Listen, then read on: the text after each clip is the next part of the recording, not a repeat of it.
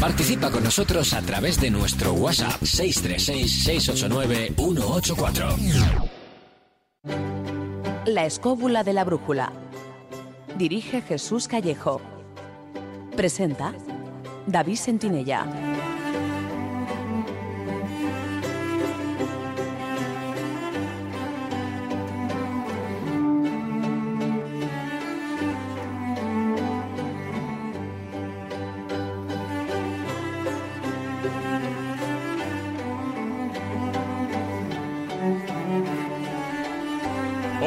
Muy buenas noches amigos. Desde los estudios de Radio 4G FM en Madrid, sed bienvenidos una semana más a una nueva edición de La Escóbula de la Brújula.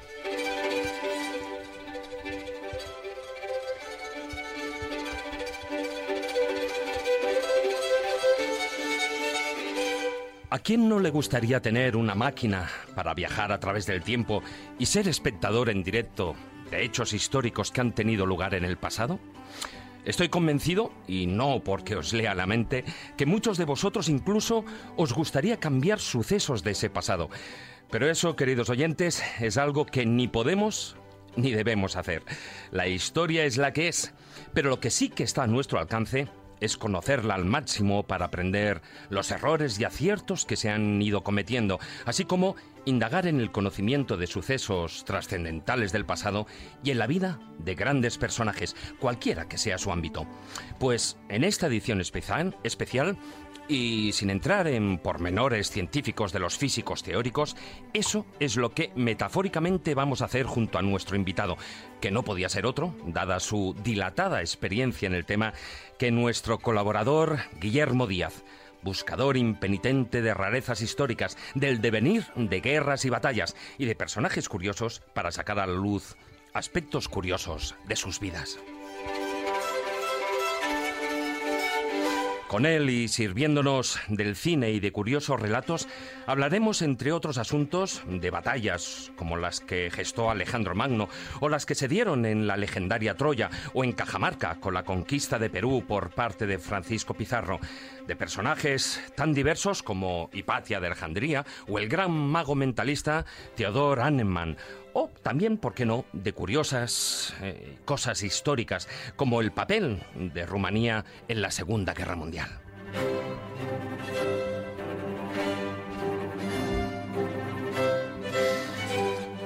Recordaros que en este programa especial podéis hacer, bueno, pues lo que en otras semanas también, y es mandarnos mensajes, mensajes, vuestros comentarios al programa, bien a través de WhatsApp al número de Radio 4G 636 689-184, os lo repito, 636-689-184. Acordaos, como digo siempre, de poner vuestro nombre en el mensaje, o si preferís lo podéis hacer en Twitter a través de nuestro perfil arroba escobuleros, o también en nuestra página oficial de Facebook, La Escóbula de la Brújula.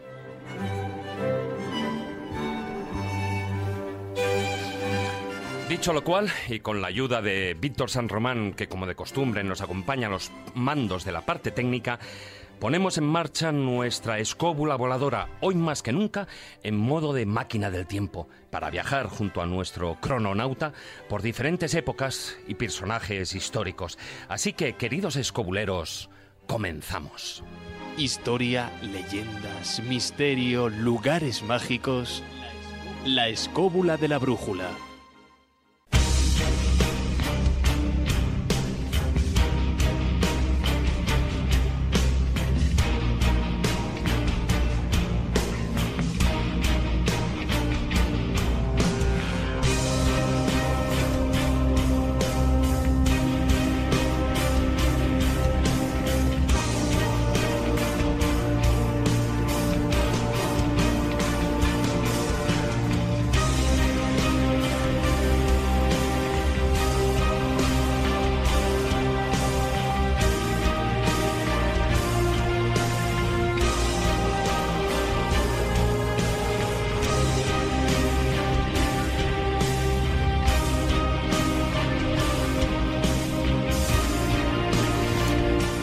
Buenas noches, don Jesús Callejo.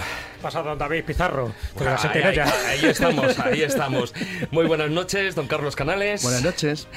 Muy buenas noches, maese Juan Ignacio Cuesta. Muy buenas noches.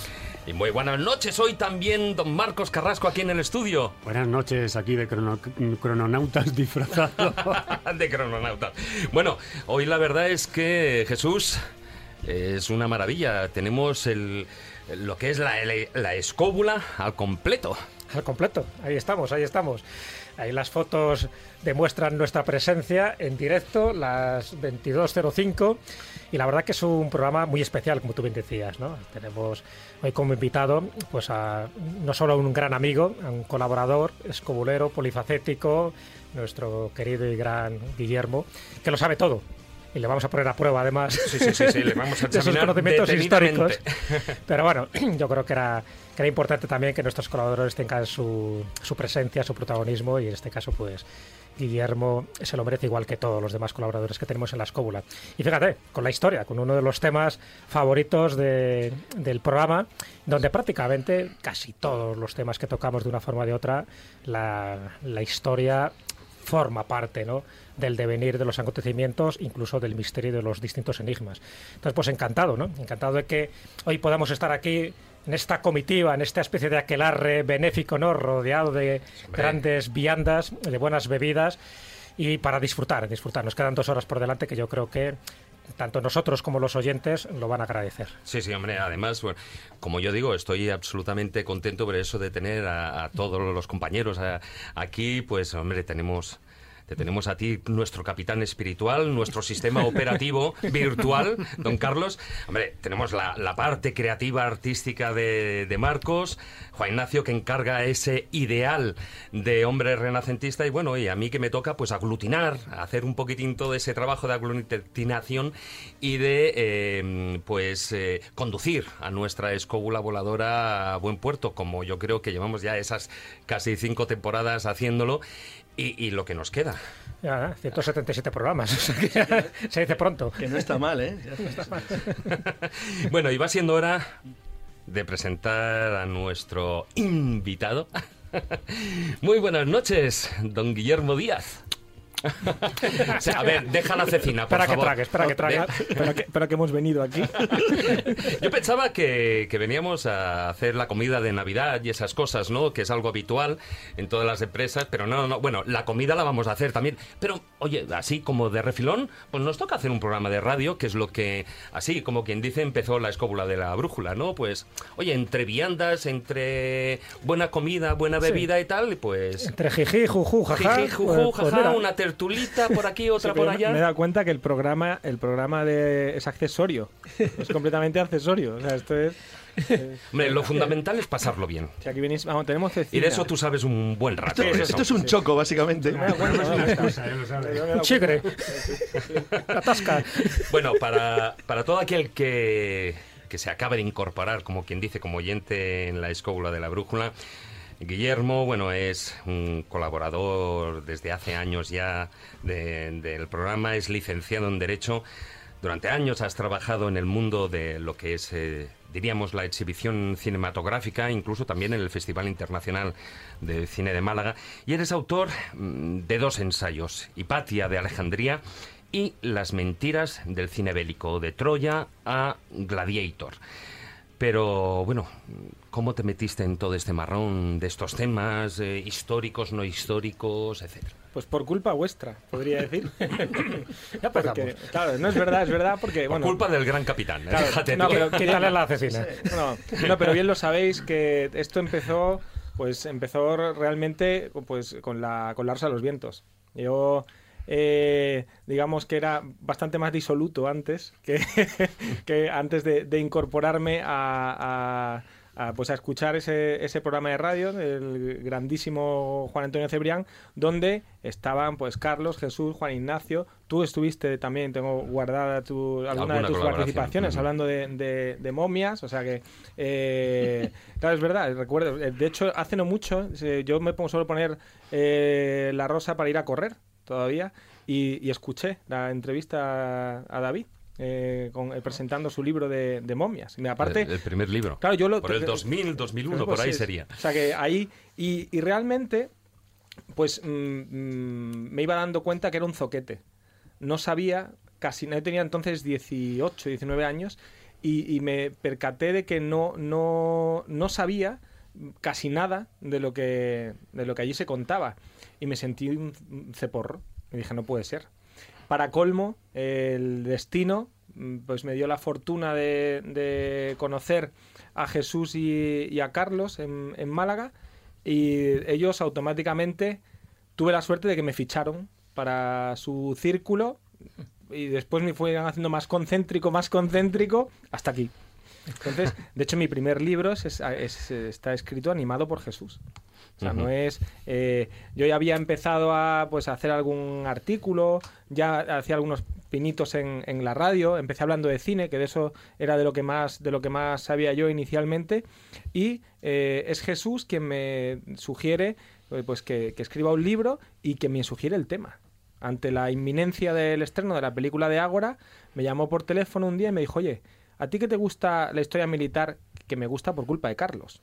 Y también por una, una larga genealogía familiar, pero es cierto que es Carlos, y son los libros de, de- de Carlos los que me, los que me, me pinchan para, para empezar a indagar, a indagar estos temas.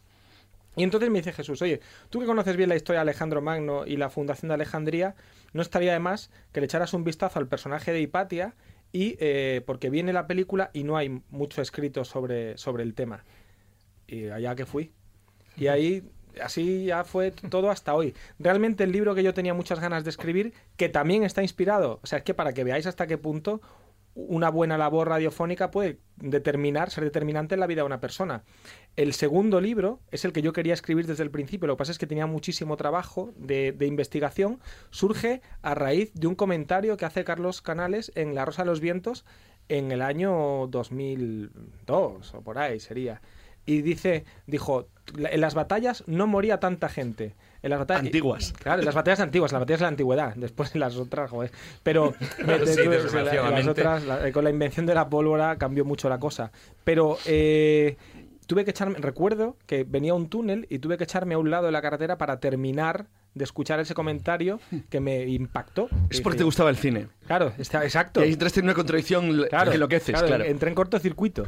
Y entonces le escribí a Carlos, que no lo conocía todavía, y me le dije, oye, ¿qué bibliografía puedo eh, leer para, para ver esa comparación? Tal? Y me respondió, tú sabéis que Carlos es muy lacónico en algunos sentidos, y me respondió, ninguna, no hay. Un abrazo, Carlos.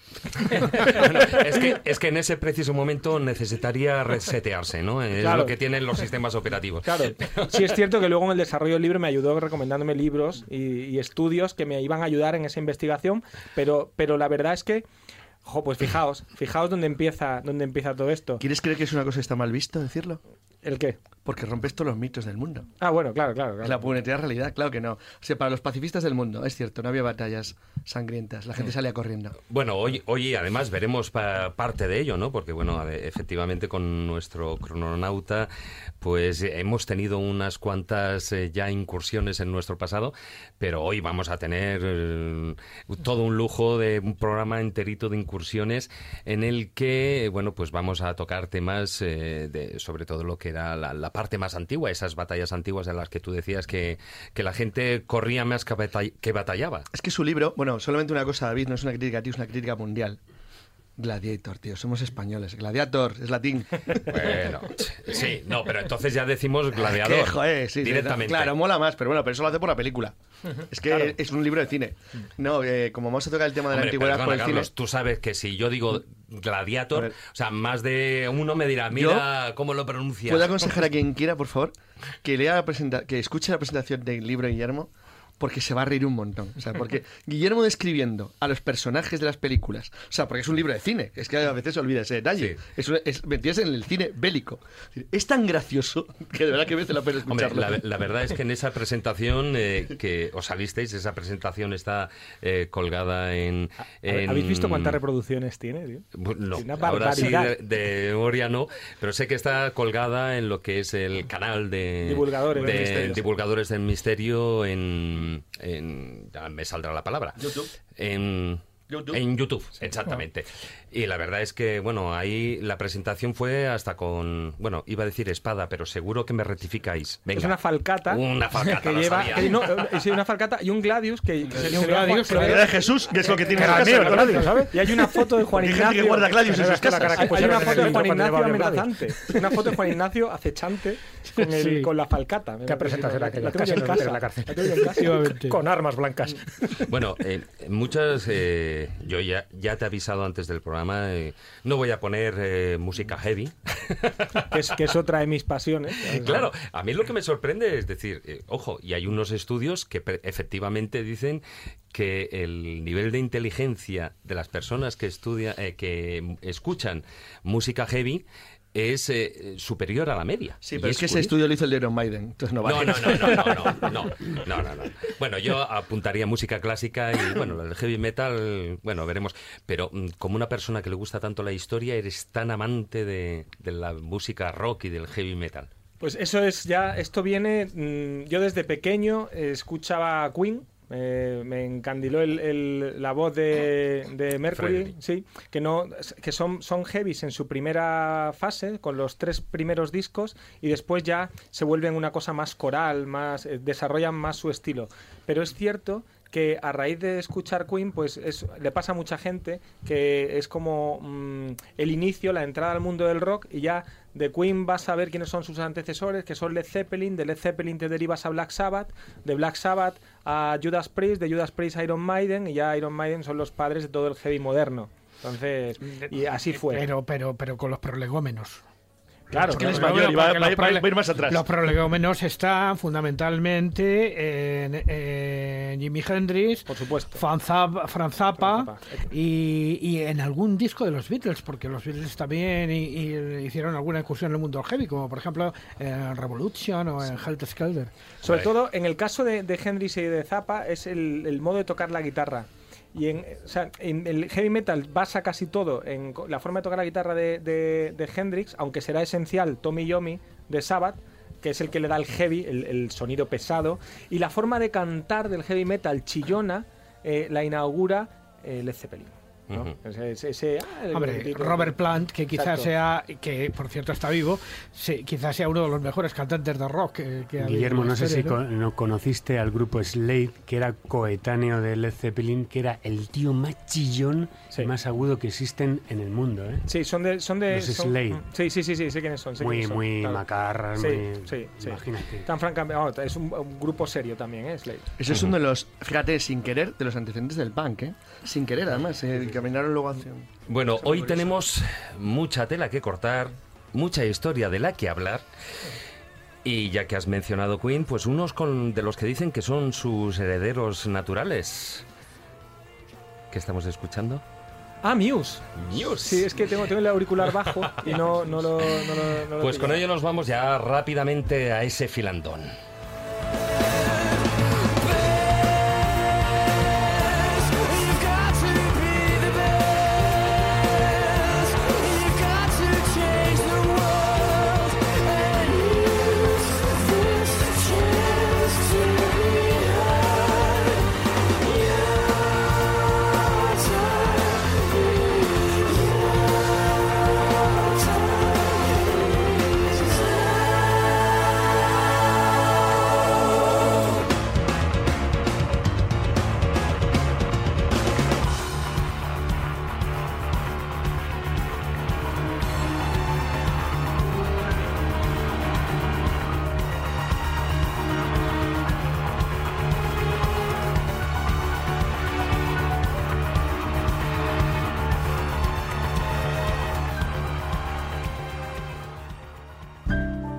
La escóbula de la brújula. Dirige Jesús Callejo. Presenta David Sentinella.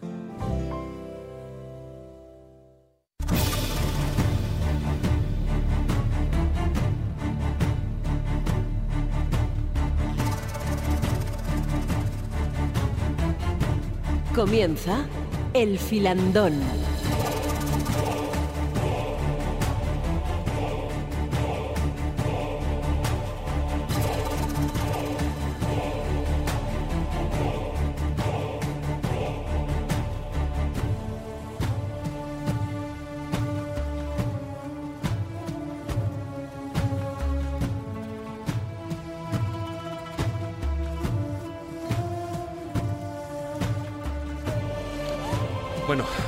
Pues empezamos ya este macrofilandón cuando son las 10 y 20 minutos de la noche. Os recuerdo nuestro número de WhatsApp, el 636-689-184.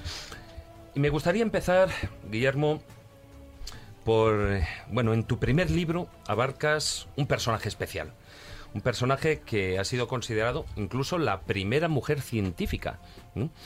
Se trata evidentemente de, Hipatia y además que vivió, Hipatia de Alejandría, que vivió en, en una época, bueno, ciertamente mm, convulsa, en- al, al menos en cuanto a, a también al tema religioso.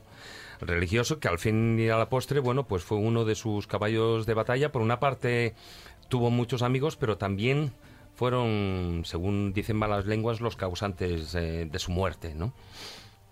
Pues sí, vamos. eh, es un personaje complicado de, de- seguirle la pista porque eh, ha sido muy utilizado según los intereses de unos y, otros. Mm, por un lado, eh, cuando la asesinan, ella es, ella linchada en, en la calle. cuando la matan, mm, tiene fama de bruja y de incluso de, de concubina del poder romano en, en Alejandría. Mm, bueno, vamos a ubicarnos. Eh, se trata de una. Ella muere en el siglo V, a principios del siglo V, porque en 415, en un momento en que se está debatiendo en Alejandría quién, ma- quién manda. Y Sí. además, bueno, acabe de decirlo, o sea, estamos hablando de Alejandría en Egipto, pero que no dejaba de ser una provincia romana. Claro, claro. Y está eh, eh, convulsionando el, el pulso entre el poder religioso y el poder, eh, el poder civil. Y está ganando el pulso el poder religioso. Sí, porque Entonces, estamos hablando del primer cristianismo que se está imponiendo en Alejandría. Por Claro. lo tanto, ahí estaba entre el paganismo y el nuevo cristianismo Sí, que está llegando y con fuerza. de los cultos a Serapis. exacto, exacto. Estaba el serapeo, que lo queman en aquella época, lo saquean. El mitreo Exacto, exacto. todo y entre medias la biblioteca de Alejandría. Exacto. Que también exacto. la queman. Bueno, la- la biblioteca- hay, hay- hay es la- lo malo de los pirómanos. Sí, sí, hay mucha. hay- las bibliotecas sufren muchos, muchos saqueos a lo largo del tiempo. Pero Hipatia es un personaje complicado de, de- investigar porque, ya digo, recién asesinada, mm, eh, su reputación estaba por los suelos, por eso consigue que la, que la linchen, porque Cirilo, que era el patriarca de Alejandría, en aquel momento todavía no había papas y eran patriarcas los que mandaban en la iglesia por, por zonas, y este era el, el mandamás de la zona, consigue eh, incubar en la población, en los egipcios, porque no hay que olvidar que Hipatia vive en Egipto, nace en Egipto, pero desciende de griegos.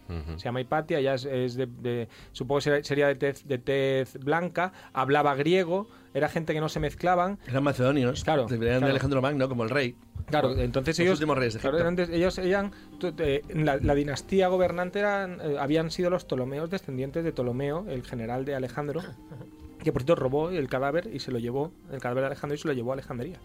bueno, pues eh, eh, Hipatia es un personaje difícil de investigar por eso, porque eh, después en la ilustración, eh, Voltaire entre ellos, pero son varios autores los que la convierten en una mártir eh, de la intolerancia religiosa, y como si fuera una mujer que muere por la ciencia o que la asesinan por ser pagana. Y no es así. Y después ma- eh, la iglesia se defiende. Por cierto, una pregunta. ¿Por qué suavizan tanto, tanto su muerte en la película, por ejemplo? Bueno, por- yo supongo que es por un tema de calificación.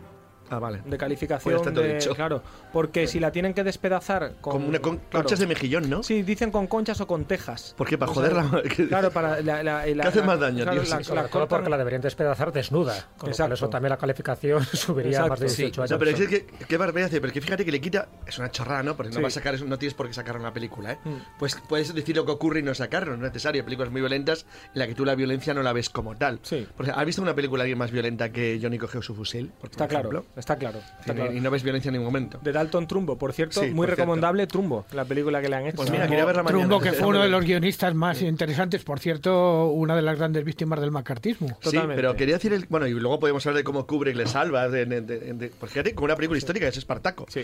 Pero decir, pero quería decir el tema de, Hipatia porque es una costumbre actualmente en el cine histórico el que tú crees que haces una película muy realista, muy radical, muy original, muy novedosa, muy brutal y en el fondo la estás, estás limpiando la historia de una manera increíble. La historia fue muchísimo peor. Sí. Muchísimo peor. Sí, eh, la, la película de Hipatia Eh, bueno, termino con, con por qué es difícil investigarlo, sobre todo para que se sepa. Eh, el personaje pasa por tres fases. Uno de bruja, otro de mártir por la ciencia asesinada por mujer y por sus creencias paganas, una defensa de la iglesia que dicen que no, que era una bruja pérfida, y entonces al final, eh, eh, afortunadamente, hay unos escritos de las que se intercambian sus alumnos, entre los más importantes son los de Sinesio de Cirene, en los que se ve realmente más o menos qué tipo de personaje era Hipatia, y sobre todo uno puede dilucidar por qué la matan. Y la matan porque se mete en política se mete en política y eh, apuesta por el, por el poder civil frente al poder religioso. Y entonces ella es muy influyente en las altas capas de la sociedad alejandrina, como mujer importante que es, hija de Teón, el director del museo, que no olvidemos que la biblioteca de Alejandría era un, era un edificio accesorio del museo al que iban a investigar los alumnos y la gente que estaba en el museo, pero era un edificio accesorio, lo importante era el museo. Y su padre era el director del museo, con lo cual mm, decimos que era una pija mm, culta con un poder de influencia tremendo. Entonces ella apuesta por el poder civil, empieza a apoyar a Orestes, que era el gobernador romano, Cirilo se cabrea y se la carga. Que era el prefecto imperial, ¿no? Exacto. Ujú. Básicamente esa es la historia. Y la película cuenta muy bien lo que es el- los estratos sociales que hay. Por un lado los judíos, por otro lado los griegos y por otro lado los, eh, eh, los cristianos que en los que son el- el- la- la- los estratos más, más pobres y más bajos de la sociedad y muchos vienen del desierto Fíjate. porque era una ideología fácilmente una Cuen- religión muy para mí entendible. cuenta- 5.000 vienen. Claro, para, pero fijaros para que apoyar. Para mí cuenta dos, dos cosas muy... Esto eso lo, lo cuenta muy bien la película.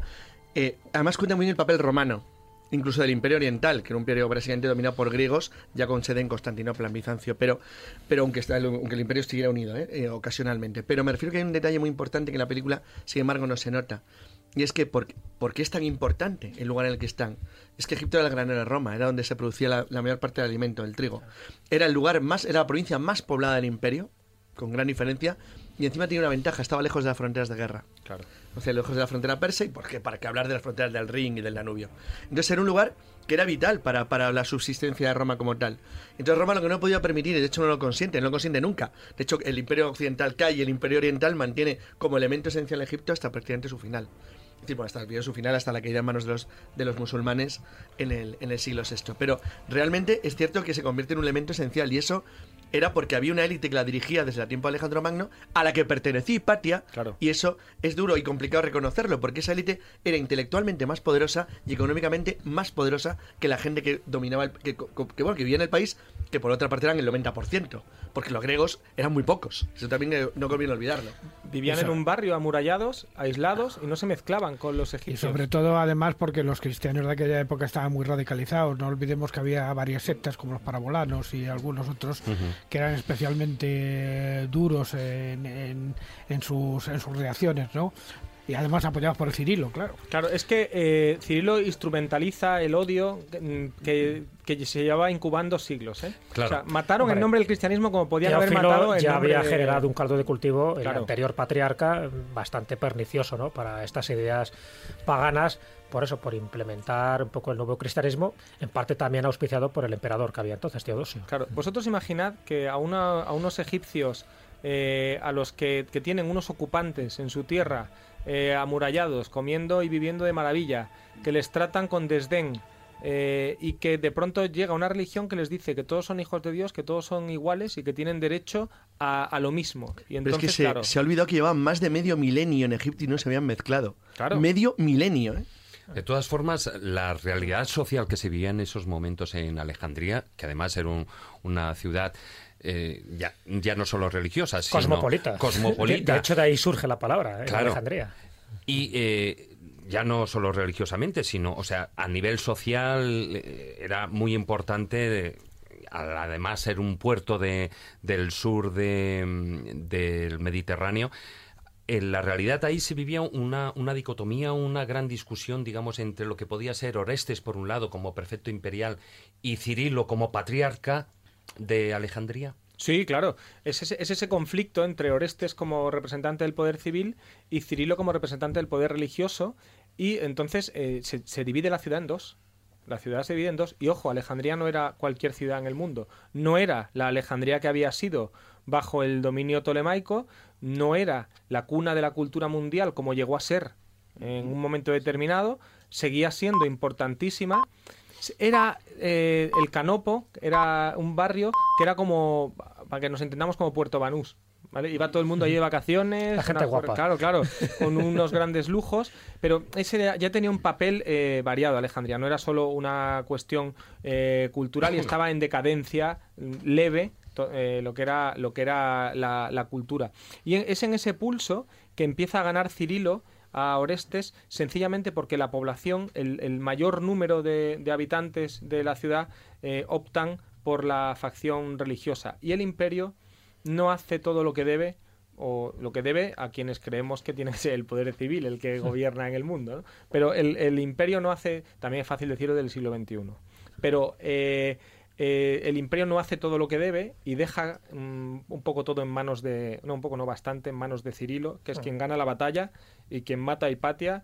Eh, a Orestes lo llegan a, le, le abren la cabeza de una pedrada, o sea, son unos enfrentamientos muy, muy bruscos. Y los parabolanos que ha mencionado eh, Juan Ignacio eran de un oscurantismo y daban verdadero terror porque mm, antes que a Hipatia echaron a los judíos de Alejandría. ¿eh? Sí, eran fanáticos y radicales. O sea, o sea, con lo o sea, cual, destrozaron. igual, el signo religioso siempre son peligrosísimos. se provocaron, hubo una quema, quemaron, eh, o sea, se atacaban los judíos a los a los parabolanos, por otro lado estaban los paganos, aunque eh, hay una cuestión que sí quiero apuntar, los paganos no es una religión. Los paganos es una forma de hablar a todos los que no son cristianos o judíos. Claro, O sea, Claro, claro, todos los que sí. no son, con lo cual los paganos no eran un grupo en sí, siquiera. No, no, ahí había una mezcla donde se metía Claro. también a Hipatia, que De ya ves hecho, tú. de hecho, Hipatia no es pagana. Por eso. Hipatia es filósofa. Es, Claro. es- matemática. matemática. Bueno, ella pasa, ella pasa la historia Y por matemática. Sí, pero la- eh, como astrónoma destaca menos de lo que nos quieren hacer ver, pero es más sencillo explicar lo, lo que hace como astrónoma que no como matemática, que lo que hace es rescatar toda la geometría y aritmética y álgebra antiguas y las, por decirlo así, las traduce al lenguaje contemporáneo y la, y la y divulga el saber ancestral que, que se acumulaba durante años junto con su padre. Por e- eso hace muy importante a Hipatia. Y el otro aspecto que la hace importantísima es que se une a las corrientes neoplatónicas, que es el neoplatonismo es una especie de, de cóctel en el que se coge lo que es el platonismo clásico y lo metemos en una coctelera y le metemos elementos cristianos. Eh, Que, y entonces surge esta nueva corriente filosófica y es aquí donde destaca Hipatia. Pero ya digo, no la matan ni por neoplatónica ni por, ni por pagana, que, que además no estoy convencido de que podamos calificarla como tal, puesto que sus creencias eran bastante más racionales que religiosas, y, y la matan por, por tomar partido e intentar inclinar la balanza en favor de Orestes, representante del poder civil en, en la ciudad. Sí, incluso en la propia película de, de Amenábar eh, parece como que les inventan una especie de relación sentimental tanto a Orestes como a Hipatia, ¿no? Sí, que de hecho es lo que dice Cirilo. En su, el- uno de los mensajes tóxicos que dice Cirilo es que eh, Hipatia, con art- artes sexuales, eh, tiene a Orestes eh, totalmente omnubilado. Y también dice que Hipatia se va acostando con todo el mundo. Cuando Hipatia no se casa para no perder derechos, porque en el momento en que te casabas eras tutelada por, por tu marido. En la película hay varios fallos ahí. Por Bueno. ejemplo, no- ya no puede manumitir un esclavo. Que Claro, porque dicen que, bueno, en principio, una de las dudas que se tiene de su vida es si realmente se casó, aunque decían que seguía, o sea, por decir una manera, seguía virgen. Lo que sí que muchos de estos datos, evidentemente, los tenemos por Sócrates Escolástico, que era un historiador coetáneo. Y eh, una de las eh, partes más importantes de, de lo que era la figura de, de Hipatia, de Alejandría, era esa escuela que crea, que incluso Orestes eh, llegó a ser alumno suyo, ¿no? Sí, era, iba, no era, no era alumno en sentido estricto, sino que era, por decirlo así, iría un poco a las charlas eh, filosóficas que ella organizaba. Ella tiene alumnos en sentido estricto, el más importante, Sinesio de Cirene, que después será un personaje muy, muy llamativo en, en la historia y llega a ser un personaje muy importante en- para la iglesia.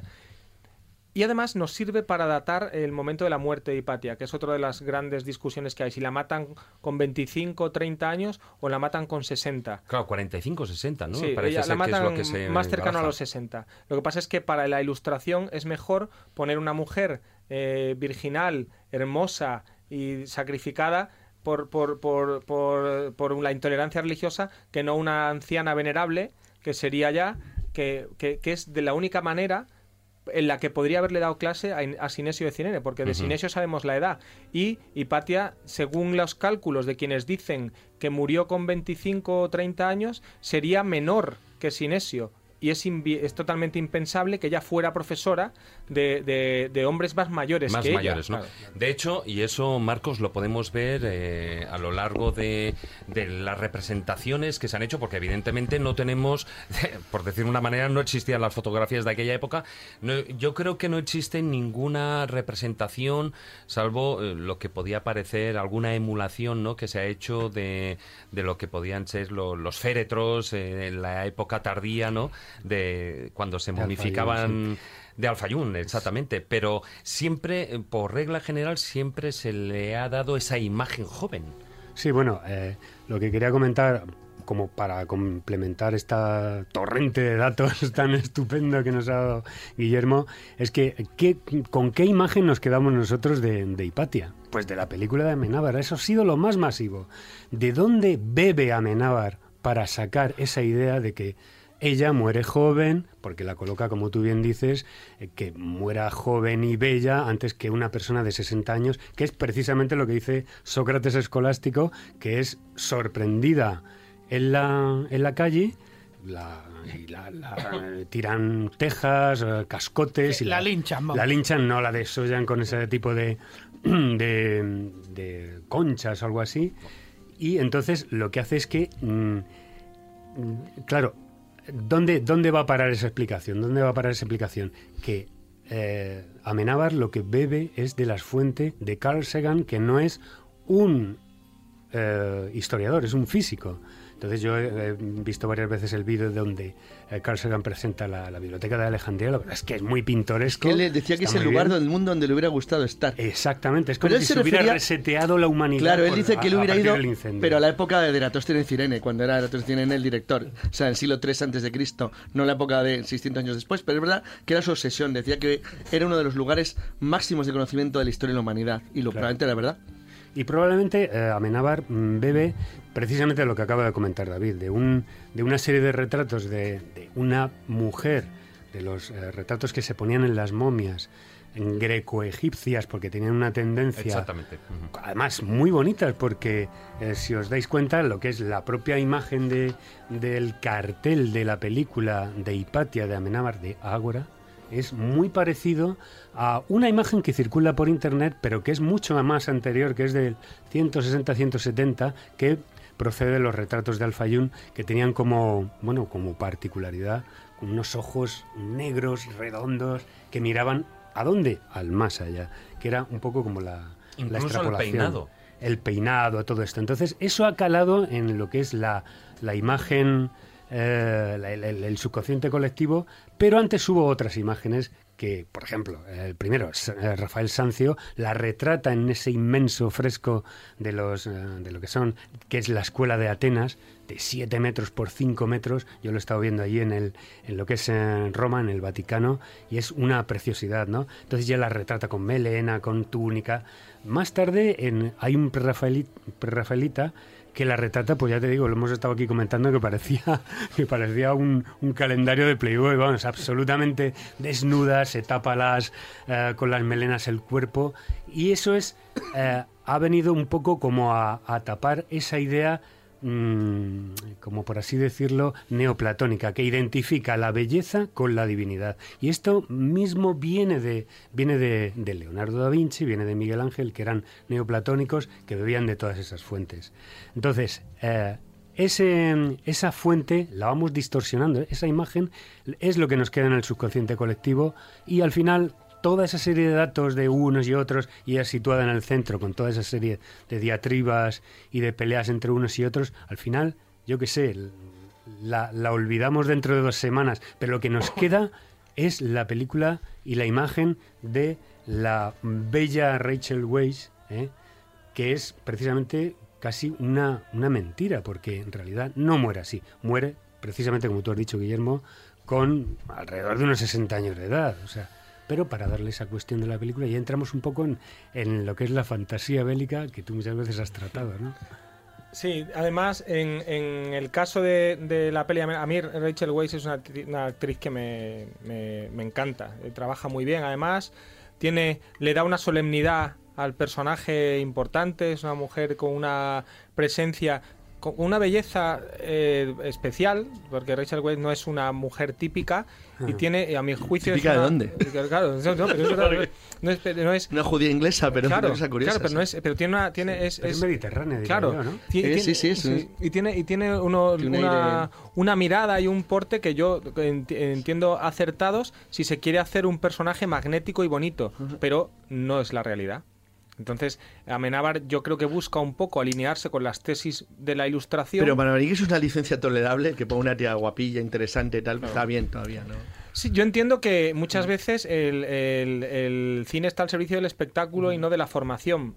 Yo siempre he dicho que el- quien quiera conocer la realidad que vea un documental, no una película. Exacto. Sí, señor, estoy de acuerdo. Estamos hablando mucho de Hipatia, pero me gustaría que hicieras una pequeña semblanza de la época y sobre todo de la Biblioteca de Alejandría. En fin, mucha gente entiende que la Biblioteca de Alejandría, lo que tú dices, era una, un recinto donde est- estaba lleno de papiros, pero era algo más. Entonces, eh, brevemente un poco para que la gente se dé cuenta de, de lo que supuso no solo la Biblioteca de Alejandría, sino el desastre y la quema sistemática de la Biblioteca de Alejandría para que ahora sepamos lo que sepamos. Pues eh, la Biblioteca de Alejandría, como he dicho, era un edificio accesorio al museo, lo cual no quiere decir que no fuera importante y que no fuera el lugar donde se acumuló más saber en el mundo durante mucho tiempo. Ptolomeo y sus herederos eh, establecen una especie de, de impuesto de aduana en el puerto de Alejandría, por la cual todo libro que vaya, o todo pergamino o papiro, según la época, que vaya en un barco, debe ser entregado es copiado y devuelto y depositado. Hay quien dice que el original en la biblioteca, hay quien dice que la copia, según la mala uva que se quiera tener y lo bien que te caigan los Ptolomeos, pues... eh, Bueno, los ptolomeos no podían caer bien a nadie, eran unos psicópatas, entre ellos se mataban, asesinaban unos a otros, todos. y, también se, y también se querían. entre Además, ellos. sí, sí, porque se casaban entre ellos, pero básicamente se mataban, que era lo que más les divertía. Tenían fotocopiadora en la, en la biblioteca de Alejandría. Claro, claro, sí, No, tenían- lo que tenían son unos esclavos que copiaban que... tenga- A ver, lo que está contando Carlos es eso que se mataban entre ellos. O sea, Se una mataron cena, todos entre ellos. una cena de Navidad de los Ptolomeos. Joder, qué espectáculo, aquí tío. se traía todo el mundo la comida de casa. Ríete de las peleas con el cuñado, aquello era espectacular. Se envenenaron. Cuñado. El cuñado era el primero en morir. se, se envenenaron entre ellos, se mataron. Bueno, cuando Julio César llega a Roma, Cleopatra se está masacrando con su hermano. O sea, que este, no, no, no pararon de matarse jamás. Entonces, bueno, eran eso, una, una- un, poco, un poco muy cultos, pero muy depravados. Entonces, eh, los, eh, estos, ah, eh, ellos, como digo, instituyen ese canon y, y ese, ese impuesto, por decirlo así, intelectual, y entonces se va acumulando una cantidad de saber alucinante. ¿Qué ocurre? En primer lugar, la, mayor eh, causa de la decadencia de la Biblioteca de Alejandría es la dejadez y la decadencia propia de esa civilización que va perdiendo, se va diluyendo por estas mismas eh, depravaciones que, siguen. No, solo, no era una cuestión solo de los Ptolomeos, sino de toda esa sociedad eh, griega enclaustrada en, en una endogamia y no solo me refiero a endogamia familiar sexual, sino una endogamia que no se, que no se ven con, con nadie, a pesar de que eh, casi todos reciben por el puerto muchísimo aire fresco, por decirlo así, ¿no? Pero, eh, es- entonces, por un lado hay una decadencia. Por otro lado, Julio César jamás, jamás quemó la biblioteca de Alejandría por accidente. No, no. Eso es, es... Que no, es que, vamos a ver, el, el hecho de la quema de la biblioteca de Alejandría, ese es un error típico. Parece que es que se quemó deliberadamente. Realmente se quemó porque se quemaron los almacenes del puerto y el fuego se corrió. Lo que pasa es que no hubo diligencia a la hora de ir a apagarlo, claro. Pero haya hecho mucho daño Mankiewicz y su Cleopatra, que eh, vemos a, a- a César arrepentido, Dios mío, que quemado la biblioteca. Y tenemos un documento de la época que escribe un centurión de César, que ahora mismo, estoy hablando, a pesar de que parezca- estoy hablando de memoria todo este tema, y no recuerdo ahora mismo el nombre del centurión, pero os lo... os lo- lo- Sería alucinante que lo recordaras, tío. que te lo diga. Claro. Entonces, el, el nombre del centurión que describe lo ocurrido en ese momento. Y es que eh, queman la flota, eh, queman algunos barcos de la flota para impedir que pueda ser utilizada contra ellos y se pueda asediar a Alejandría con facilidad por parte del hermano de Cleopatra.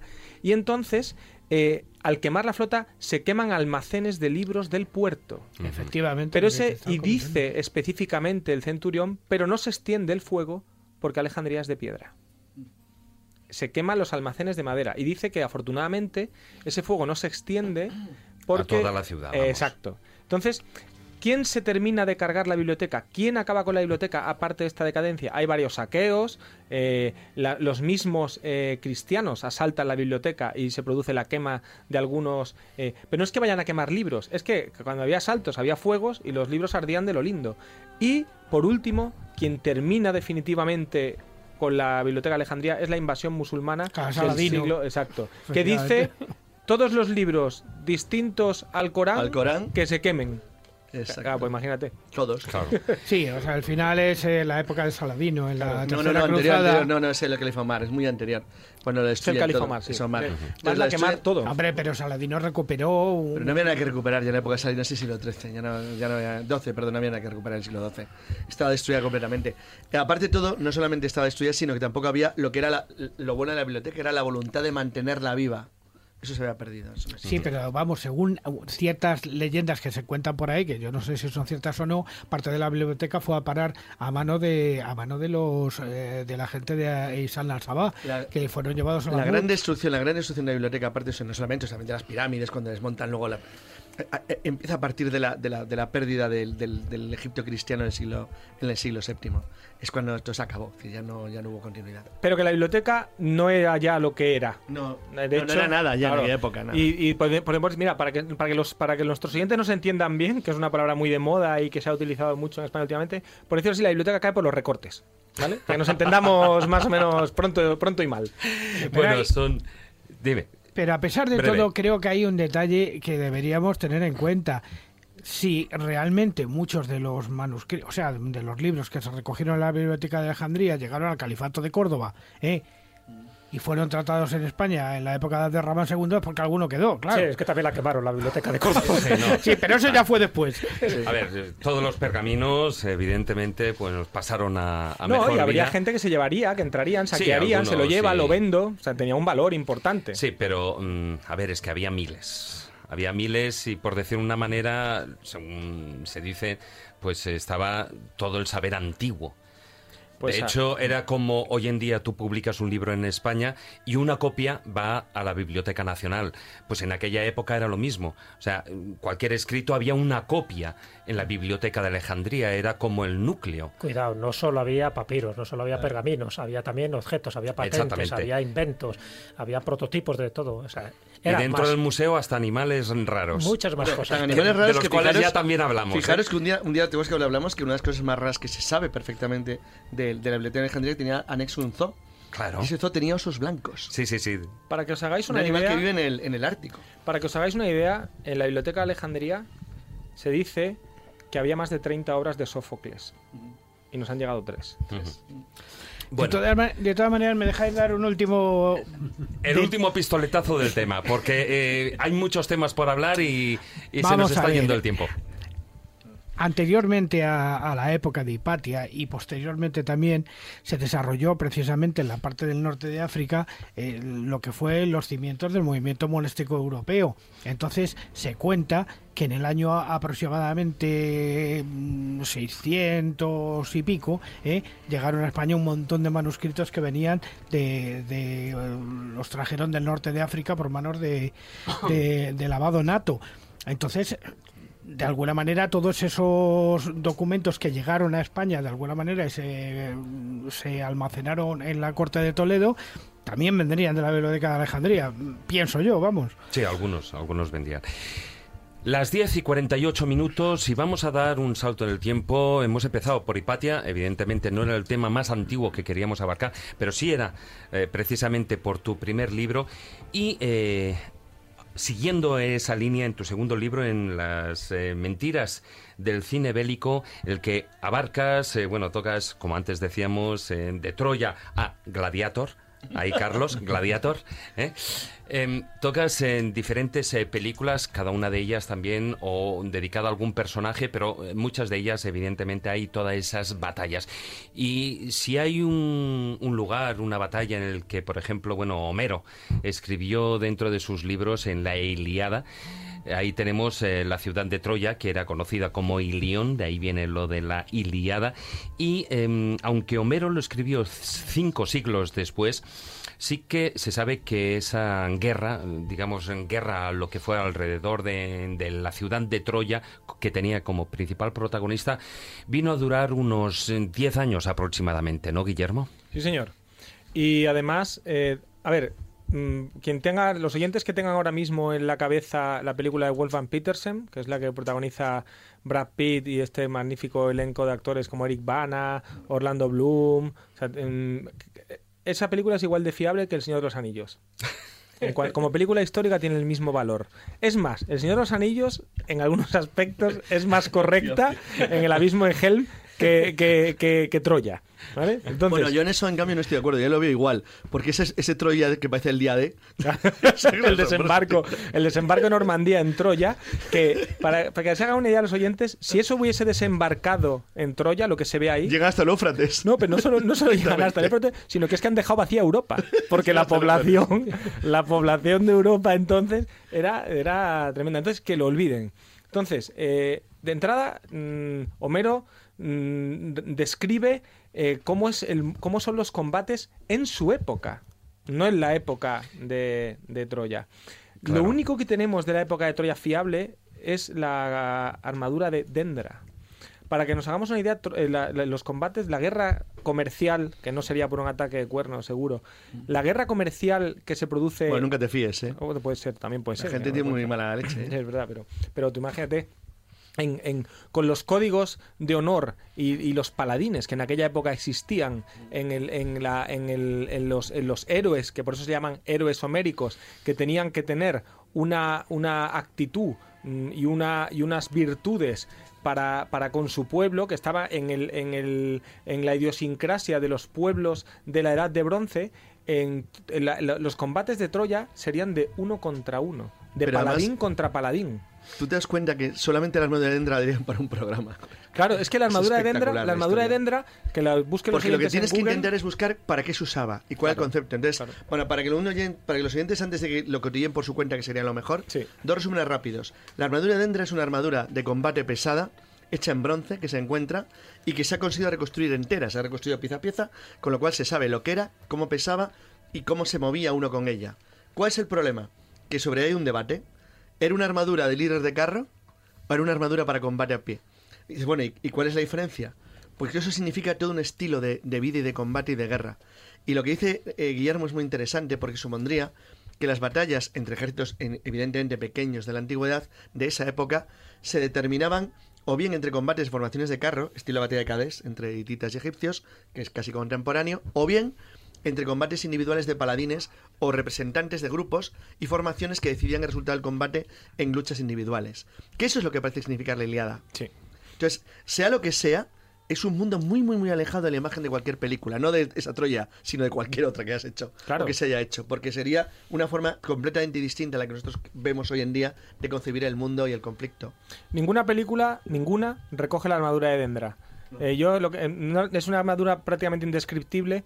Y, pero, si no la ves, pero si te clicas en Exacto, internet la ves exacto. perfectamente. Pues si pones de dibujos. Dendra y salen unos dibujos, además bastante fiables. hechos, sí, los de de cómo- Connolly toda la exacto, gente la exacto.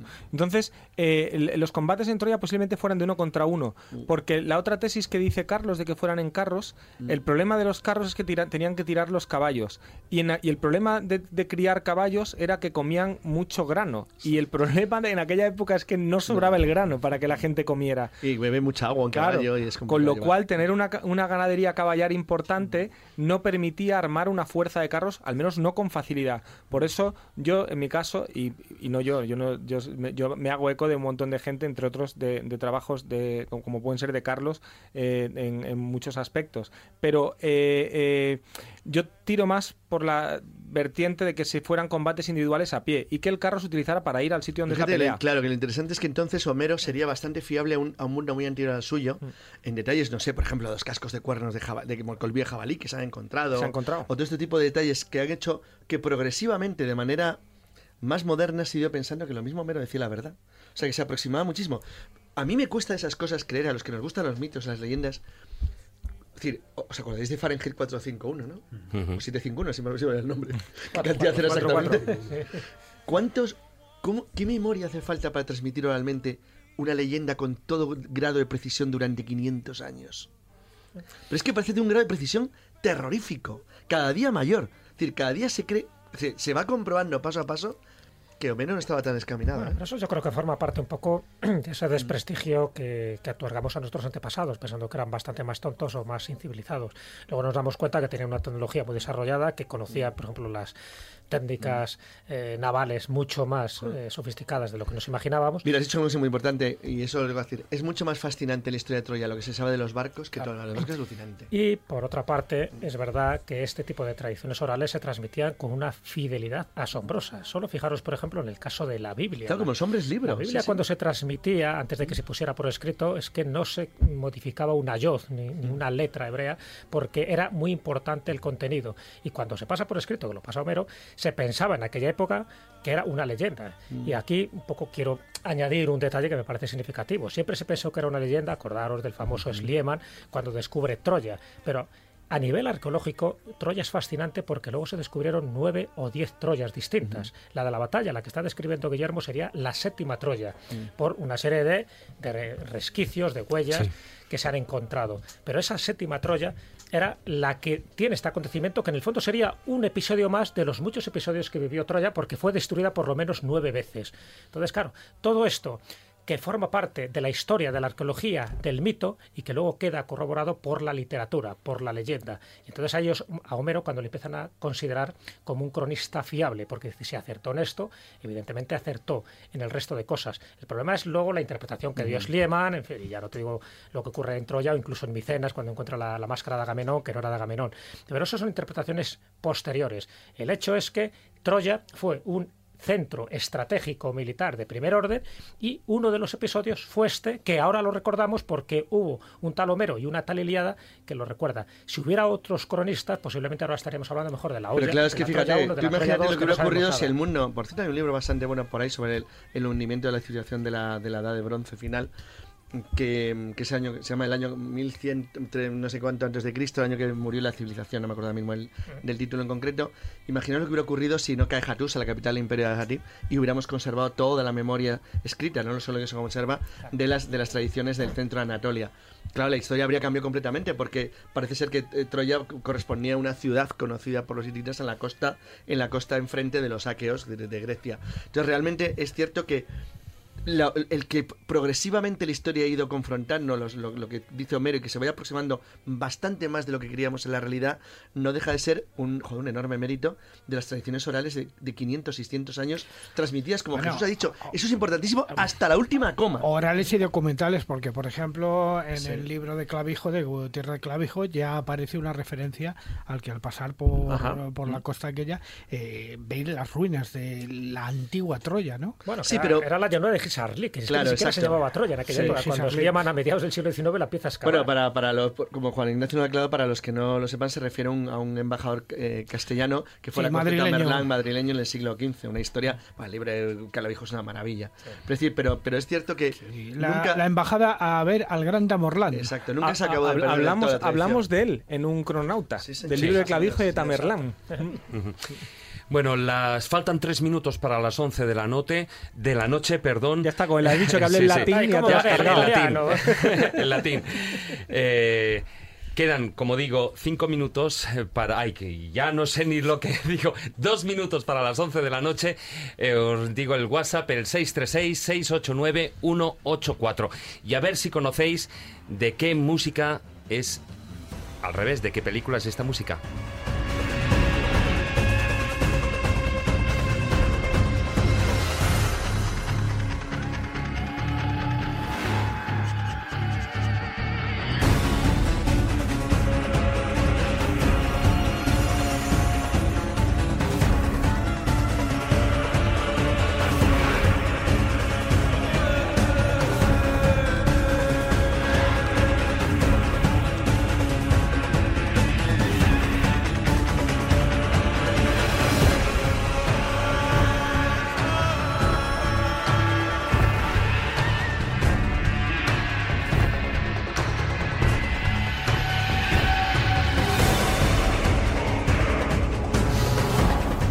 Música conlleva guerra, conlleva sudor, sangre, cuerpos muy brillantes, muy marcados. Y esto Miller eh, se puso las botas. Mucho aceite. Mucho aceite en el cuerpo. 300. 300. El, el- la adaptación, esto es importantísimo para todo el mundo que vea la película. Exactamente. La adaptación del cómic de la fantasía de Frank Miller. La adaptación perfecta. Que no era la historia. Perdón, la adaptación perfecta. Yo no he visto nunca una adaptación de un cómic más parecida al original y manteniendo el espíritu tan correcto como la 300 Claro. de cine del cómic de Miller. Perfecto. Bueno, a grandes rasgos, para no enrollarnos mucho y poder seguir, seguir avanzando, eh, ¿ustedes irían desnudos a enfrentarse a un ejército de arqueros? Pues ya está. ya, ala, Pero es que esto es una fantasía. Solamente tengo que decir una cosa. Si alguien quiere unos abdominales tan bien definidos como el del protagonista, que me llame. Porque los puedo hacer aerógrafo Sí, ¿no? para el verano que viene. Un dos por uno, está de oferta. Bueno, y además es cierto que se hacen con aerógrafo, ¿no? Y se marcan. Oye, en la playa hay mucho, mucho pinta disfrazado. Bueno, básicamente es un peliculón tremendo. Zack Snyder es un grandísimo director. Es, Frank Miller es uno de los mejores autores de cómic de todos los tiempos. Pero, mm, si bien rinde un homenaje merecido a quienes en aquellos años, y no solo en ese 480, sino en el 490 a.C. en Maratón, y mucho después, estaban salvando a Occidente porque nosotros, si llegan a pasar las termópilas libremente, aquí estamos hablando todos en, en persa. En O sea, persa, que, directamente, ¿no? Entonces, mm, rinde un homenaje merecido a lo que era el tapón y, y la salva- y los guardianes de la civilización, del germen de la civilización occidental. Entonces, bueno, eh, seamos muy conscientes de que es un homenaje de Miller a esta Bueno, la película es una fantasía divertidísima, es una película de ciencia ficción puramente un disparate, pero aparte que a mí me gusta mucho el cómic, lo tengo en la primera edición, solamente eh, para hablar de la parte histórica, solo un detalle. La frase final es real, es decir, eh, lo de aquí yacen los 300 espartanos por defender sus leyes. Leyes. Ese detalle es la, la definición exacta de lo que hicieron, es la defensa de la idea de lo que es el mundo occidental. Hombre, lo que sí que está claro es que eh, lo que fue la batalla en Maratón y tal, eh, era un enfrentamiento entre dos mundos. Dos conceptos absolutamente diferentes, diferentes. de la vida, sí. Un enfrentamiento que dura hasta hoy, ¿eh? Ojo. Tiene ese Es que enfrentamiento... eso es importante, No por eso lo quiero traer a... Ese enfrentamiento en maratón empieza un conflicto eterno que dura hasta Por hoy. cierto, que tenemos en Siria Un, ahora, ¿eh? un elemento importante. En la película hay elementos provocados directamente derivados del cómic, pero que la película provoca más aún. O sea, de hecho, los, los impulsa mucho más, que están violentamente provocados de una manera consciente. Es decir, hay una ideología en la película muy clara, y es que quiere marcar un enfrentamiento entre un occidente que él quiere fijar de una determinada manera y un oriente, entre comillas, que quiere fijar de otra. Es decir, de hecho, eh, por ejemplo, voy a poner una anécdota porque es muy curiosa. Es decir, se le criticó una cosa profundamente en la película que dice, bueno, ¿por qué los persas aparecen como mexicanos o negros en la película? Lo digo así de claro. Porque está hecho a propósito. O sea, porque es una cosa voluntariamente hecha así. ¿Y por qué Jerjes aparece como una reinona? También está hecho así. Eso sí, ese es Miller. Eh, claro, ese es Miller. Eso, eso sí es, eso es de. Ah, eh, le quiere dar el eh, toque, no, no, Miller, ese claro. detalle sí es del, ese sí es del cómic. Es decir, hay varios elementos mezclados que están provocados para generar una reacción violenta intelectualmente, o sea, claramente provocado. En ese sentido, 300 es una película única en el siglo XXI. Es la única de ese estilo, no hay ninguna más. Decir, todas las demás son justo lo contrario. Sí, eh, eh, Miller en todos sus cómics mete personajes grotescos. En Sin City también, en los Batman que ha tocado es que. Sin City es otro de las grandes obras del Claro, siglo XXI claro, en cualquier sentido que se Ah, Sí, contar. bueno, eso es para ya cuando hablamos en Claro, su momento de, de- de- de Matrix, que era otra Exacto, historia, ¿no? hombre. Hoy llamado Matrix, para que todo el mundo lo entienda, pero es otra historia. Lo que sí está claro es que, bueno, pues en eh, Heródoto, por ejemplo, ya en lo que es en su obra en historia, eh, unos 400 y pico años antes de Cristo, él eh, planteaba que los persas perdieron 6.400 hombres y los griegos tan solo 192. ¿Cómo es eso posible? Eso en, en maratón. En maratón, Sí, sí. pues porque eh, realmente, primero no es posible, no morir tanta gente. Segundo, porque eh, esas muertes, ese número de muertes, no se producían en el momento del choque, del impacto. Hay que saber muy bien cómo funciona una falange griega para describir esta situación.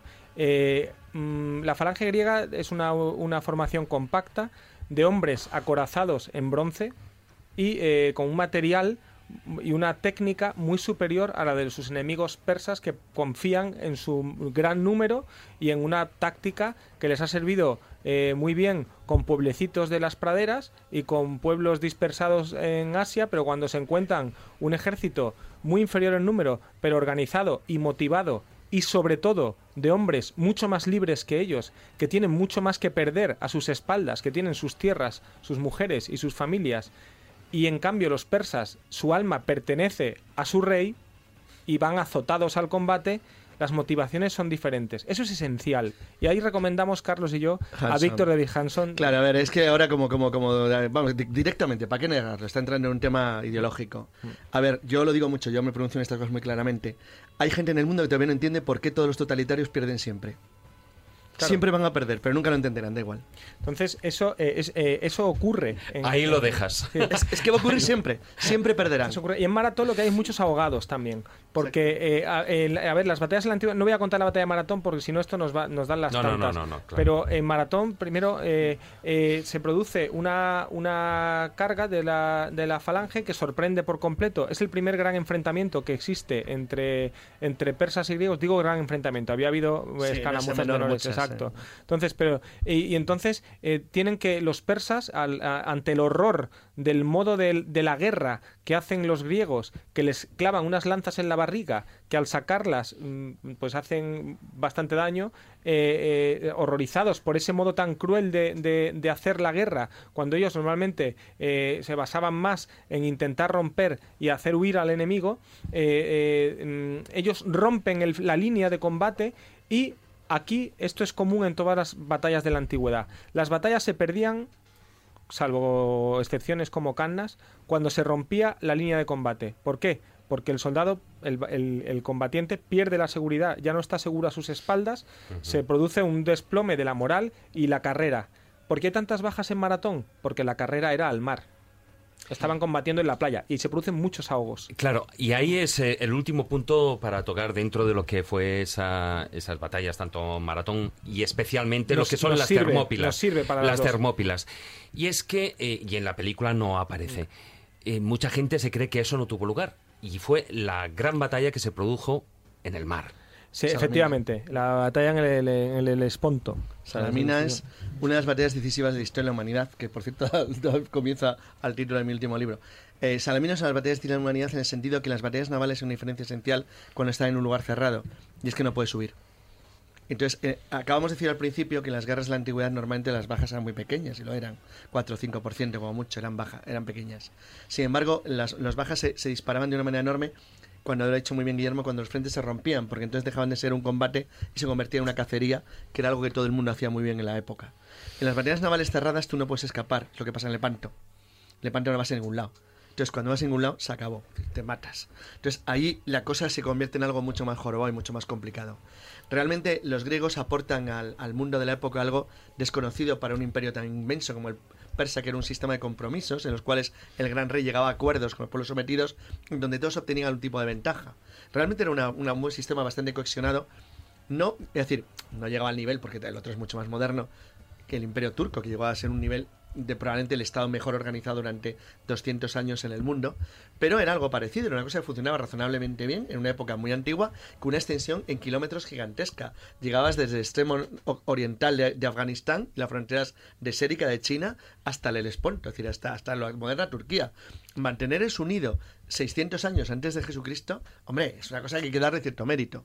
Y sin embargo se encuentran con pequeñas ciudades habitadas por, por cuatro gatos, por cuatro piraos, que no solo no se les someten, sino que encima hacen la guerra de una manera que luego culmina Alejandro Magno, que ahora hablaremos, que es terrorífico para la mentalidad de la época. Y es que llevan la guerra hasta el final, hasta sus últimas consecuencias, hasta el aniquilamiento del enemigo, nunca hay compromiso. Esa es la forma occidental de hacer la guerra hasta hoy mismo. Entonces, es algo que es difícil de entender, salvo que tú no seas occidental y lo hayas sufrido. Y es que los europeos, los occidentales en general, nunca cedemos, jamás. Llegamos siempre hasta el final. Eso es algo rarísimo, que es una de nuestras marcas de civilización. Los persas sufren el mismo impacto al combatir con los griegos que los aztecas al combatir con los españoles. ¿Por qué? Porque Exacto. persas y aztecas quieren esclavos o quieren coger vivo al combatiente, unos para esclavizarlos y otros para sacrificarlos en la pirámide del sol. Nosotros, nosotros no. Los occidentales que van al combate no querían hacer eso, querían matar y terminar cuanto antes. Las 11 y 10 minutos, damos un salto en el tiempo y como bien decías Carlos, nos vamos con la figura de Alejandro Magno.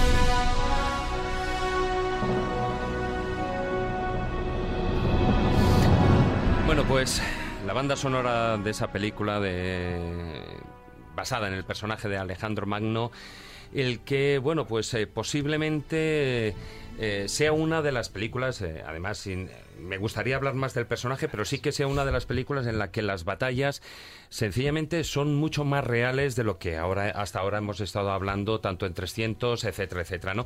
Mm, todo lo contrario de lo que era la figura con peluca incluida de, de, Laura en Postigo. De, Alejandro Magno. De Laura Postigo. Es que nadie sabe quién es Laura Postigo ya. De, Dorothy, de las chicas de oro. Tampoco sabe quiénes son. Eh, eso lo pones en el libro, sí. Es que es eso, es eso. Bueno, eh, a ver, Alejandro Magno, hay un libro estupendo, magnífico, que me recomendó, el primer libro que me recomendó Carlos Canares, para eso yo tengo buena memoria, que se llama César Alejandro Aníbal, de José Ignacio Lago, que dice que esos son los tres personajes más importantes de la antigüedad, los tres generales más importantes de la antigüedad, sin lugar a dudas. Y, cambian el mundo los tres a su manera. Aníbal menos que los otros dos, eh, pero bueno. Alejandro Magno es. Eh, es cuando los griegos deciden pasar a la ofensiva. Están hartos de. O sea, viene a, contraatacar. Es el contraataque de Occidente y nos metemos. O sea, se meten hasta la India.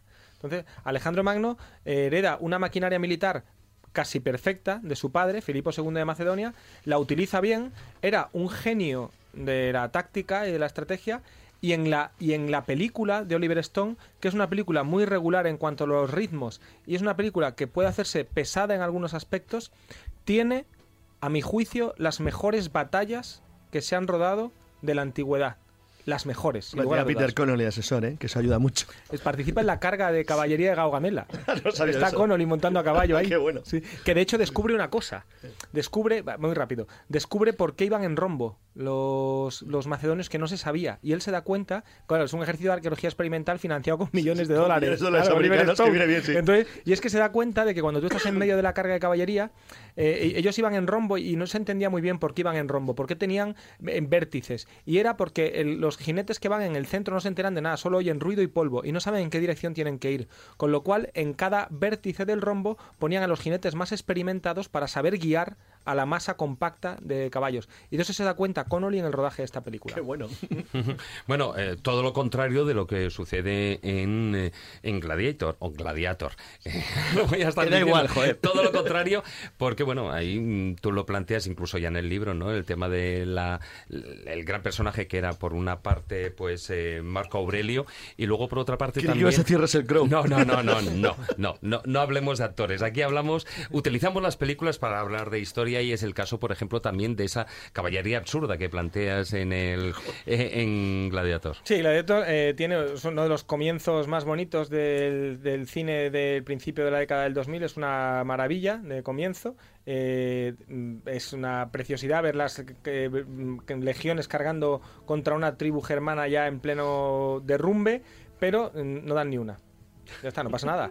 Eh, no, tienen por qué dar. Porque si hubiesen hecho la realidad, hubiese sido todo mucho menos idílico. Porque no hay nada más mortífero, nada más machacante, nada, nada peor en la historia bélica y la historia militar hasta la invención de la pólvora que la carga de una legión romana. Andando, eso sí. Claro, claro, claro. Y despacito, no corriendo como talaos, pero... Exacto, exacto. O sea que no había nada peor, nada peor. Pero vamos, eh, para todo esto mm, yo creo que podemos remitirnos al programa que hicimos en su día cuando Claro. publiqué el Sí, libro, que es, que es el programa de cine bélico, que creo que está en la segunda temporada de, de la escobla. Pero bueno, si buscáis cine bélico, nos, nos paramos en cada detalle a lo largo de ese, de ese, de ese programa, que fue la primera vez que vine a la escóbula, por. Sí, eh, creo, si no recordar, justo antes, de, por Navidades, de lo que fue la, al Sí. principio de la segunda temporada. Pero sí que me gustaría rescatar de esa película un personaje, un personaje histórico muy importante, tanto en Roma, aparece en la película, que por eso eh, traje a colación eh, esta, esta película, y es eh, la figura de Marco Aurelio. Juan Marco Aurelio es que además es, es esos casos en los que se da la conjunción de un intelectual como la copa de un pino con, con un el hombre más poderoso del mundo. De hecho, puede ser una de las pocas veces.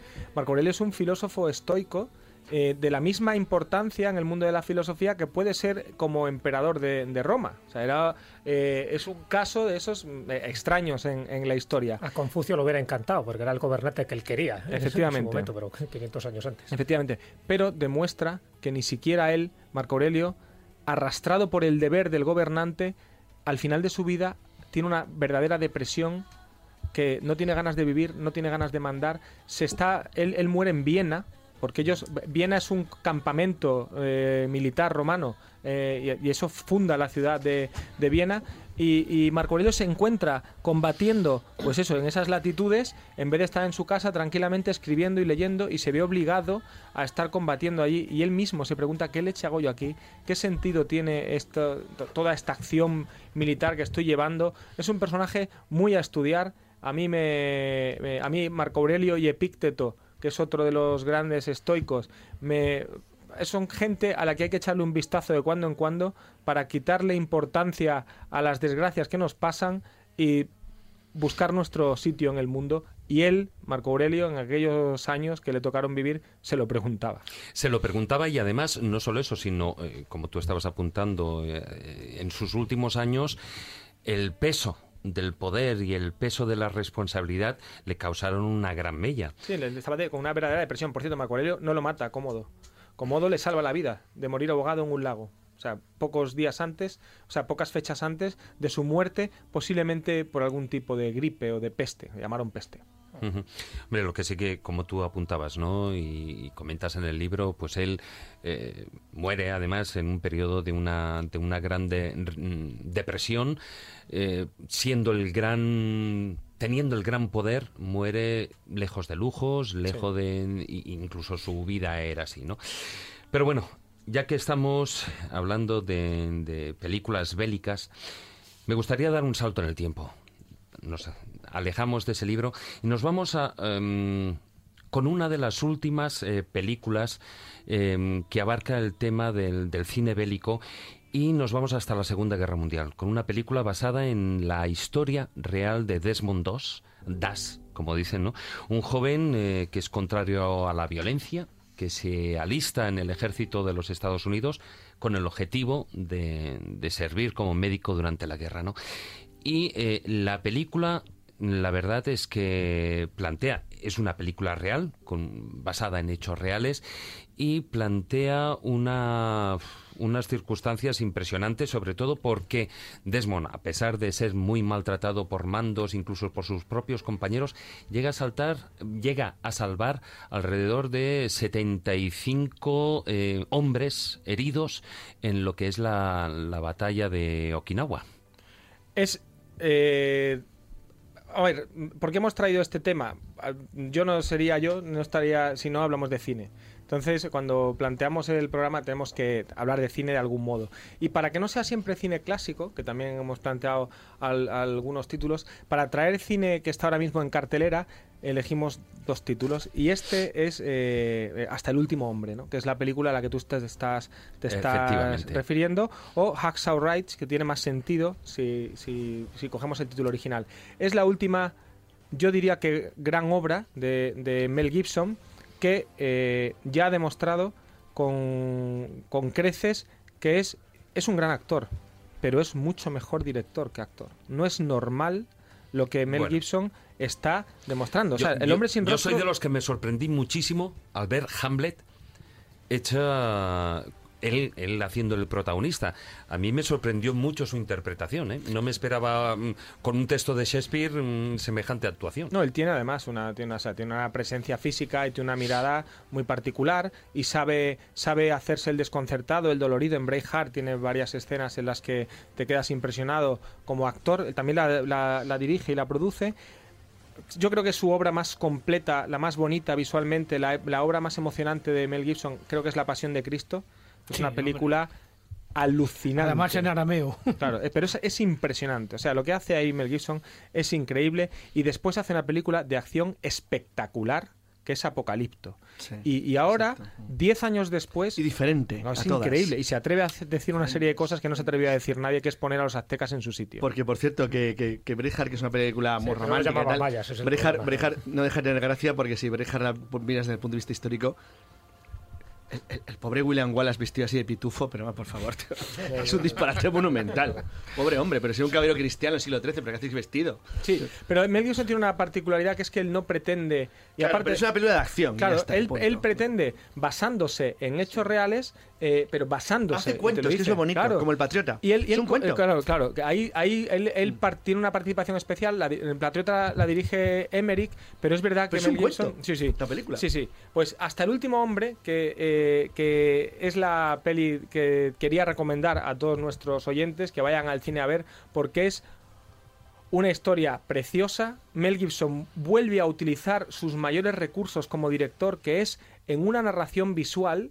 No está en las palabras lo que te emociona, sino que está en los grandes gestos y las grandes coreografías que compone eh, frente a la, a- a la Bueno, cámara. Un Y pacifista, pero mm, por lo es durísimas las imágenes. Sí, él hace unas, hace unas películas. las imágenes de combate a mí no me parecen muy verosímiles porque son combates. El, plantea el combate de Okinawa como una guerra de trincheras más similar a la, a la Primera Guerra Mundial, pero es cierto que eh, ahí se ve que los japoneses no se rinden ni para atrás y que el protagonista de, la peli, Desmond, pues eh, eh, se la juega por salvar a sus compañeros, que es un hombre que se niega a coger, a coger un arma y tiene la, la película tiene dos partes perfectamente diferenciadas. Una es el proceso al que le somete el ejército por negarse a coger un arma y el segundo el que le encumbra como héroe y al héroe al que pasó a la historia. Lo importante no es tanto el qué, y siempre es así con Mel Gibson, sino el cómo. Es la forma narrativa. Es uno de los mejores grandes directores comerciales Ahí- que tenemos ahí- y es una pena que haga tan pocas películas. Ahí quería, día- ahí quería yo incidir que también es Mm. que utiliza mucho la inducción emocional con la música que utiliza, claro, porque la música parece que es que no está, No, no, es- es- pero es- la música es fundamental a la hora bueno de Ignacio, ilustrar pero- las escenas. Muy buen detalle, pero aparte de una cosa, otro día una encuesta en internet muy curiosa, esas en un foro privado, donde se determina qué director querrías tú para que hiciera una película de historia española. Ganó Mel Gibson de manera abrumadora. porque la gente se emociona con, sus, con su forma de ver las escenas. Yo no se me olvidará en la vida en la flagelación de, de Jesucristo, en la pasión de Cristo, o el momento en que empieza a llover con Jesucristo muerto en la cruz, la primera gota que cae, cae desde la cámara. Bueno, es espectacular. Que en parte está basado en un libro revelado de Merich, o sea que no está siguiendo las pautas del Nuevo Testamento, sino de un libro revelado que es La Pasión y Muerte de Jesucristo de Hombre. Ana Catalina Merich, que era una vidente. Además, en, en esa película yo he vi- he visto declaraciones, bueno, y entrevistas, conferencias que ha dado el, eh, Caviezel, el Jim que era. Jim el que era el que fue el protagonista de la película, y eh, hay detalles curiosos que, por ejemplo, cuando él está colgado en, en la cruz, se le disloca el hombro y todos los gestos que tiene de dolor son reales. Son reales, hasta la tormenta es real. Y no dice ni mu, porque también hay que decir que casi todo el equipo de rodaje, Gibson incluido, son, Son de un ser- católicos son muy- muy convencidos, sí, sí. de hecho, mm, Es un detalle importante. ¿eh? Y para ellos fue como una señal. Sí, sí, no, que es, un Es detalle curioso. importante, ¿eh? Fue una señal. O sea, no, esa película no hubiese salido si ese equipo de rodaje no cree No absolutamente todo lo que está contando. Un una persona que no sea muy creyente no puede hacer esa película. Eh, ot- otra cosa es que no pueda sentirla, pero hacerla sin, sin haber puesto todo en el asador no, no habría salido. Hay muchos, eh, bueno, eh, estamos comentando la historia de Desmond Dash, eh, que además, eh, que por cierto, eh, le dieron la, la medalla del honor del Congreso por, por salvar todas esas vidas en, en la batalla, en la toma de Okinawa. Eh, pero hay muchos eh, desmondas en lo que es en la historia o las batallas que se dieron de la Segunda Guerra Mundial. Depende a qué te refieras. Eh, si te refieres a gente que va a la guerra negándose a combatir, no. Claro, es que eso es la parte importante Pero y ¿sabes no se por qué, destripa David? porque Pero es un ¿sabes hecho por qué? histórico. Es ¿Sabes, que él era Pero pacifista. David, David, ¿sabes por qué? Porque, salvo el... Vamos a ver, Inglaterra no condena a muerte a, nin- a ningún a ninguna persona que se negó a combatir en la Segunda Guerra Mundial. Este es un detalle importante. Volvemos a lo mismo. ¿Por qué ganan siempre? ¿Por qué ganan siempre? ¿Tú qué bando elegirías? Si lo tienes que pensar fríamente. ¿El de una nación que no te condena a muerte por no combatir o el de que te fusila a la mínima como Alemania o Rusia? O Italia. Me da Bueno, igual. o Francia la O Primera Francia en Guerra la Primera Mundial. Entonces, y, y- y no voy a hablar ahora de Senderos de Gloria, que es un peliculón. No, ni de lo que ocurre en la actualidad, que a los niños se les ponen las armas No para que hablar combatan, del caso del niño. incluso amenazando al resto de su familia. No vamos a hablar del niño de hoy en Alemania, que intentó volarse con 12 años, que fue el otro día. Bueno, el, el caso es que el- el- en lo que estamos comentando, es decir, es verdad que esto es un detalle es importantísimo. Lo que tú has dicho no es que no sea posible, David, es que no te dejan, porque te matan. A este tío no le mataron. Ujú. Por cierto, y antes de cambiar de tercio, hay una pregunta a Andrés desde eh, Valladolid. Andrés Valladolid nos pregunta, ¿las batallas de Barry Lyndon son cercanas a la realidad? No en el número, sí en la coreografía. Son bonitas, pero están mejor hechas. Ah, bueno, un, un truco, un truco técnico. Esto da- sabe mucho más que yo, que yo, eh, Guillermo, y, y creo que Juan Ignacio probablemente también, incluso Marcos, que también, que- bueno, Marcos muchísimo, que sí que a esto. Vas a hablar del patriota, ¿no? Claro, en el Patriota, fijaros un detalle si la veis alguna vez. Todas las batallas se ven desde una ventana. Todas. Todas se ven desde un punto lateral y en algunos casos la cámara se acerca, salvo la última. Cuando la cámara se acerca, coge normalmente ángulos muy bajos que apuntan hacia arriba. El motivo es que la película, aunque no parezca curioso, se rodó con cuatro duros. Entonces es muy poca gente la que hace la coreografía de las escenas. Y sin embargo están muy logradas. En Barry Lyndon pasa lo mismo, porque el problema que hay es que tienen poco dinero para librarlas. Entonces, aunque la coreografía de la escena del aproximamiento es correcta, en realidad el problema es que tienen demasiada poca gente. Entonces, realmente son escaramuzas que en realidad, en la realidad, con tan grupos pequeños de gente, nunca se hubieran librado así. Mira, hay una escena del Patriota que es totalmente falsa. Lo voy a contar como ejemplo rápido. Cuando sorprende Mel Gibson a los ingleses, cuando va a vengar a su hijo y empieza a dispararlos con sus dos niños pequeños, los ingleses hacen como pasmarote, los va matando uno a uno. ¿Sabéis lo que hubieran hecho en verdad? En verdad, ¿eh? En la, en la- en la vida real. No hubieran mirado cómo Mel Gibson los mata. Hubieran cogido las bayonetas, hubieran colocado hubieran salido corriendo hacia arriba. Por supuesto, los hubieran cazado como a conejos a los tres, a los tres americanos heroicos. Pero eso quedaba mal en la película, entonces haces una coreografía absurda sobre una situación irreal. Bueno, Barry Lyndon es exactamente igual. Hay grupos muy pequeños que se enfrentan en un campo muy abierto que nunca se haría así. Porque al ser grupos pequeños lo que querían es correr hacia el otro. O sea, no necesariamente ibas en línea andando al paso en el siglo XVIII, dependía de la circunstancia y de la ocasión. Cuando tú no podías agrupar los disparos, corrías, porque te olvidabas del rifle y los del fusil, cogías la bayoneta y ibas a por él.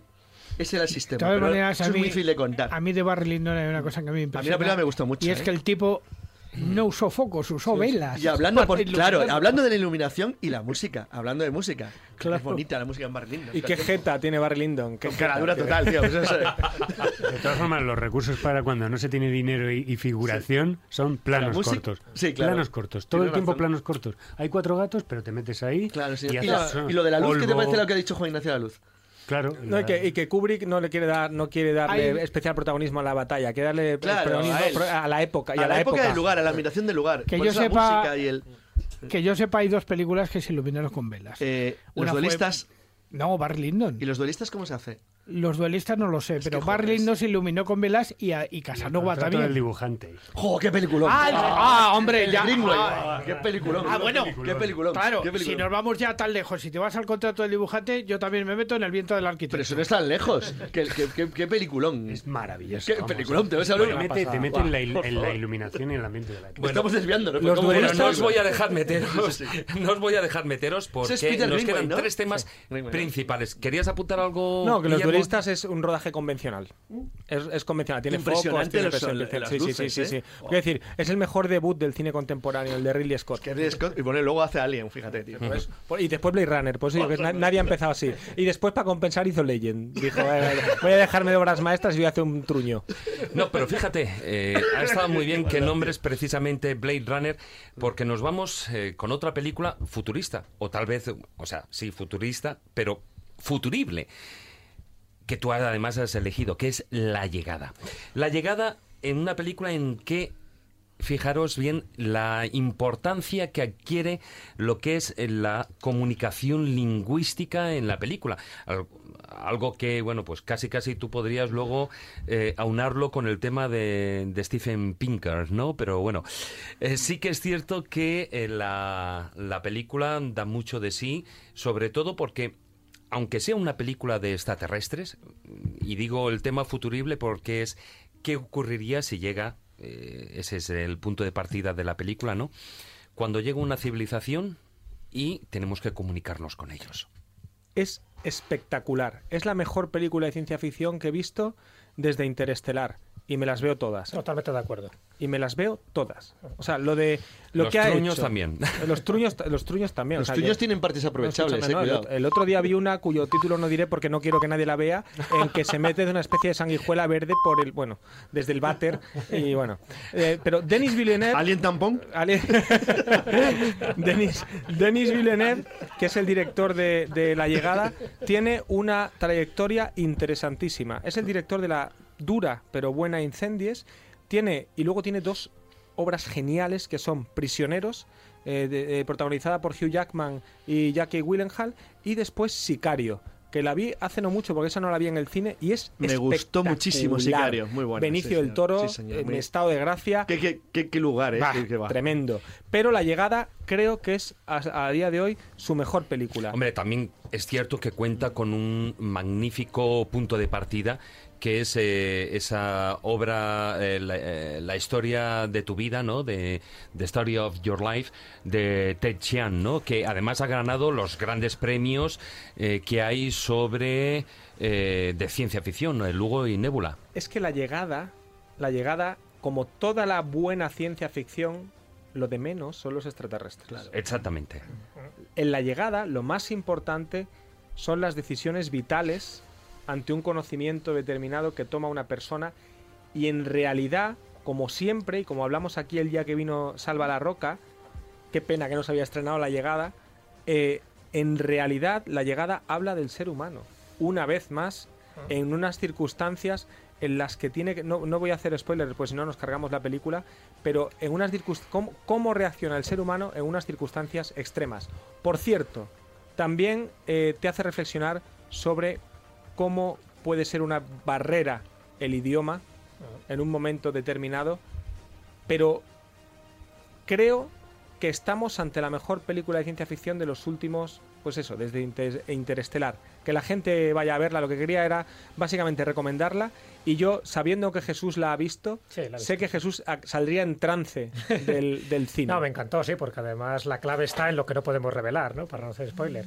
Pero es cierto que se dan dos elementos muy buenos. Por una parte, el lenguaje, es decir, cómo te identificas y cómo te comunicas con una civilización extraterrestre, y por otra parte, que no haya un líder mundial. Por lo tanto, cada uno toma decisiones autónomas y eso puede generar muchos conflictos y muchas tensiones.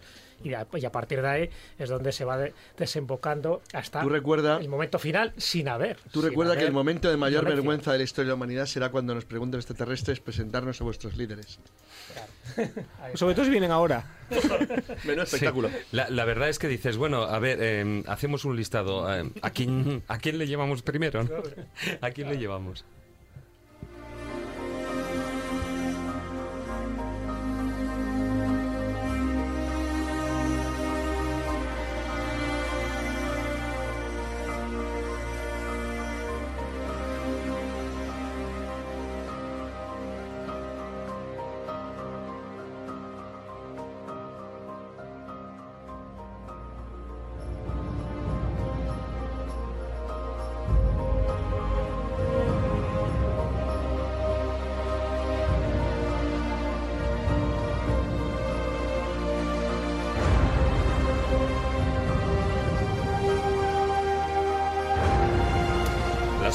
Las 11 y 33 minutos de la noche, os recuerdo una vez más el un número de WhatsApp, el 636-689-184. 636-689-184.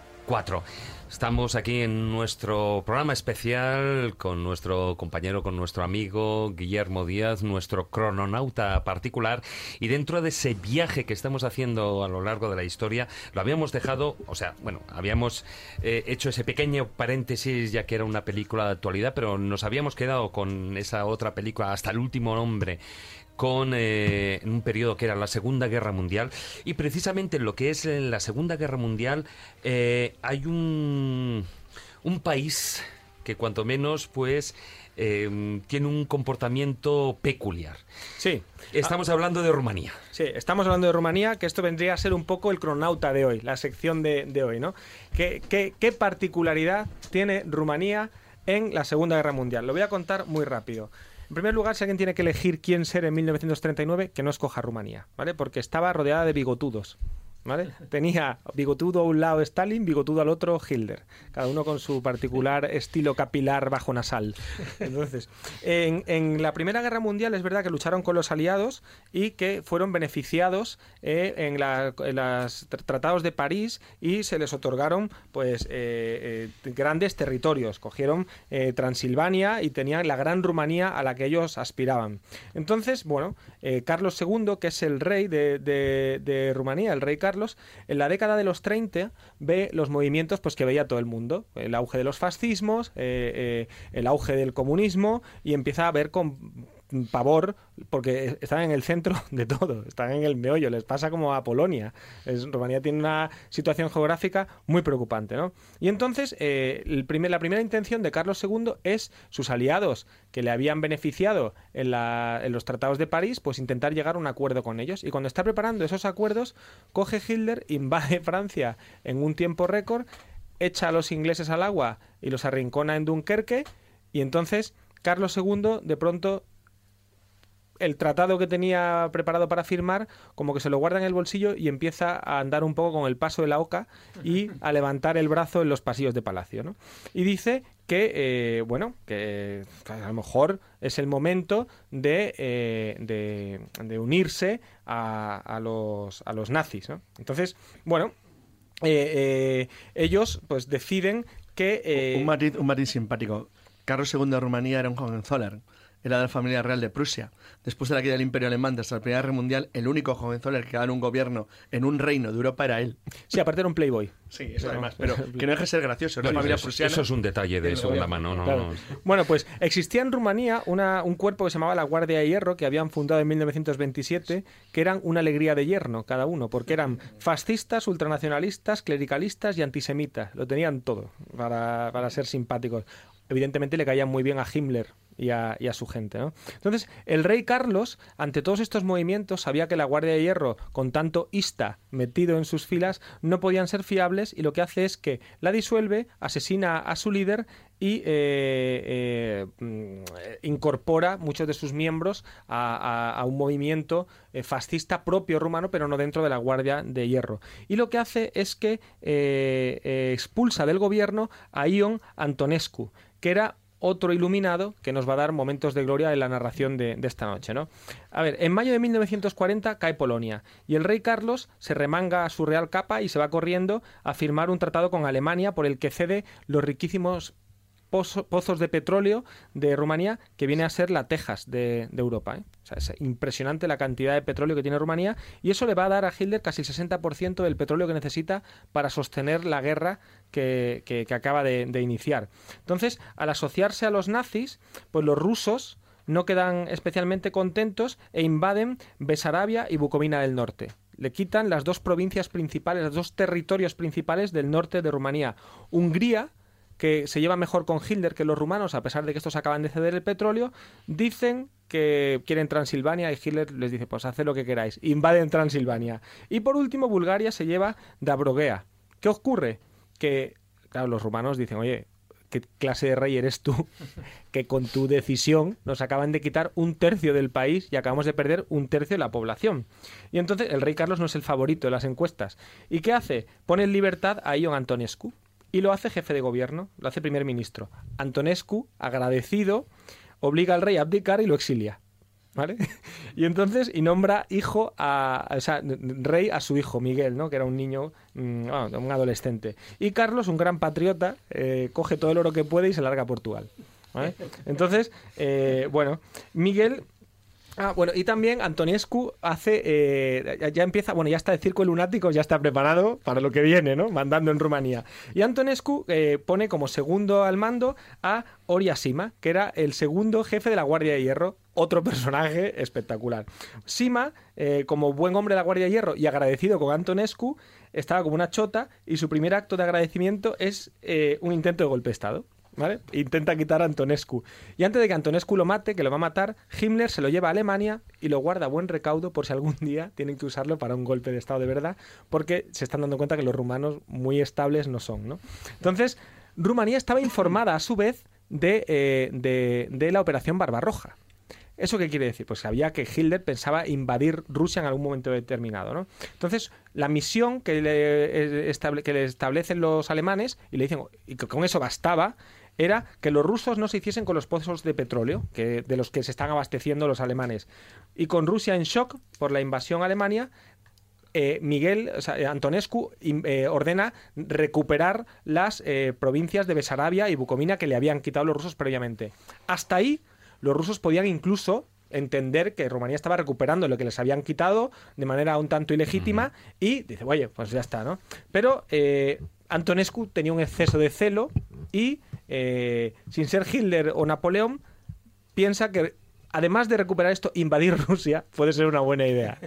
Que es como si, no sé, como si Gibraltar dice que va a invadir Estados Unidos, ¿no? Es una cosa rarísima, ¿no? Y entonces, eh, ya sabiendo cómo termina la Segunda Guerra Mundial, os dais cuenta de la visión táctica de Antonescu, de Carlos y de toda esta gente. Sí, unos Claro, privilegiados. se proclama mariscal, se disfraza, se pone un chorro de medallas y se pone al frente del ejército. Entonces, eh, los rumanos, mal equipados, mal entrenados, se lanzan al ataque y los rusos que se están retirando, porque están en shock, porque a la vez les ha invadido Alemania por otra parte, les hacen en retirada más bajas a los rumanos que los rumanos a los rusos. O sea, los perseguidores es el único caso, yo creo, en la historia militar en la que el perseguidor va teniendo más muertos que el perseguido. Y eso contra los rusos, que eran no eran muy mimosos con sus soldados, quiere decir que los rumanos eran verdaderamente malos, ¿no? Entonces, bueno, eh, Rusia se retira, los rumanos están avanzando y entonces Antonescu se viene arriba. Dice, están retirando los rusos y entonces cuando Japón, Alemania e Italia declaran la guerra a Estados Unidos, ¿qué hace Antonescu? La declara también. Entonces ya está en guerra con Rusia y con Estados Unidos. La Rumanía... Y con los ingleses, claro, Exacto, por, que- por supuesto, por supuesto. Es Va, decir... tres potencias de nada. Claro, de nada, de Y nada. a favor de Hitler, que tenía una visión de futuro Claro, increíble. Pero es, Sí, que, increíble, ¿no? pero es que Rumanía ni siquiera figuraba en los mapas de los aliados hasta ese momento. Y en ese momento cogen todos los fluorescentes y la pintan enterita como diciendo, esto es lo que hay que aniquilar, ¿no? Y entonces eh, ponen como principal objetivo los campos de petróleo de Ploesti. Y se produce la mayor campaña de bombardeos de la Segunda Guerra. Mundial. O sea, eh, es alucinante. Participan a lo largo de la guerra más de 6.000 bombarderos en los campos de Ploesti. Derribaron a 230. ¿eh? Las defensas antiaéreas eran muy serias porque no eran rumanos, sino que eran alemanes. Entonces, estos bombardeos, bueno, pues eh, producen de todo. Los rumanos llegan al sitio de Stalingrado y los alemanes les encargan la protección de los flancos. Ya habéis visto lo magníficos guerreros que eran, ¿no? Evidentemente, los eh, rusos les vencen, los copan y es precisamente el desastre de, es- de esta protección de los flancos rumanos lo que permite a los rusos rodear al sexto ejército de von Paulus y se produce el desastre para los alemanes que eran en, en Stalingrado, ¿no? Entonces, bueno, a medida que se pierde terreno en África, por otro lado los alemanes, eh, o en Sicilia, es más fácil para los aliados llegar a Ploesti. Antes tenían que hacer, utilizar bombardeos de largo recorrido y ahora pueden utilizar ya más tipología de aviones en estos bombardeos. Entonces, ¿qué va ocurriendo? Pues que empieza el contraataque ruso. ¿Y los rusos qué tienen en fluorescente en el mapa? Gracias a sus grandes líderes, a Rumanía. Entonces, el rey Miguel, que ya ve venir que los aliados están recuperando el tema y dice, en la que me he metido, que vienen a por mí, Estados Unidos, Francia, Inglaterra, Rusia, vienen todos y me tienen ganas especialmente porque me he metido en esto, porque me ha dado la gana. Entonces, dice, ¿qué hago? Dice el rey Miguel, voy a cargarme a Antonescu. ¿No? Especialistas, parecen godos estos. Bueno, pues Sí, entonces se cita con Antonescu y eh, empieza a barajar cambiar de, de bando. Entonces el rey llama a Antonescu, le dice que dimite, no dimite y entonces lo arresta. Y los alemanes que ven esta maniobra dicen, ¿qué hace Miguel arrestando a Antonescu? Alemania todavía no estaba muy debilitada. ¿Qué ocurre? Que también los alemanes se vuelven contra los rumanos. Con lo cual, Rumanía se convierte en ese momento en el enemigo de todos. Le están atacando los alemanes, que por cierto tenían ocupada Rumanía y les, les atacan desde sus propias bases aéreas.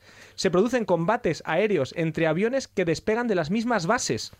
O sea, una cosa y los rusos alucinando viendo la escena. Dice, oye, ¿qué está pasando ahí? Que están rusos y rumanos matándose entre ellos, ¿no? Entonces, ¿qué ocurre?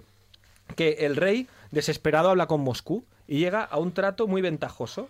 Y le dicen, mira, Miguel, le dice Stalin, para no arrancarte la piel a tiras y enterrarte en la nieve, me vas a dar todo el oro que te han pagado los nazis y vas a ser nuestra vanguardia a partir de ahora en la guerra. Y dice el rey, ¿dónde hay que firmar?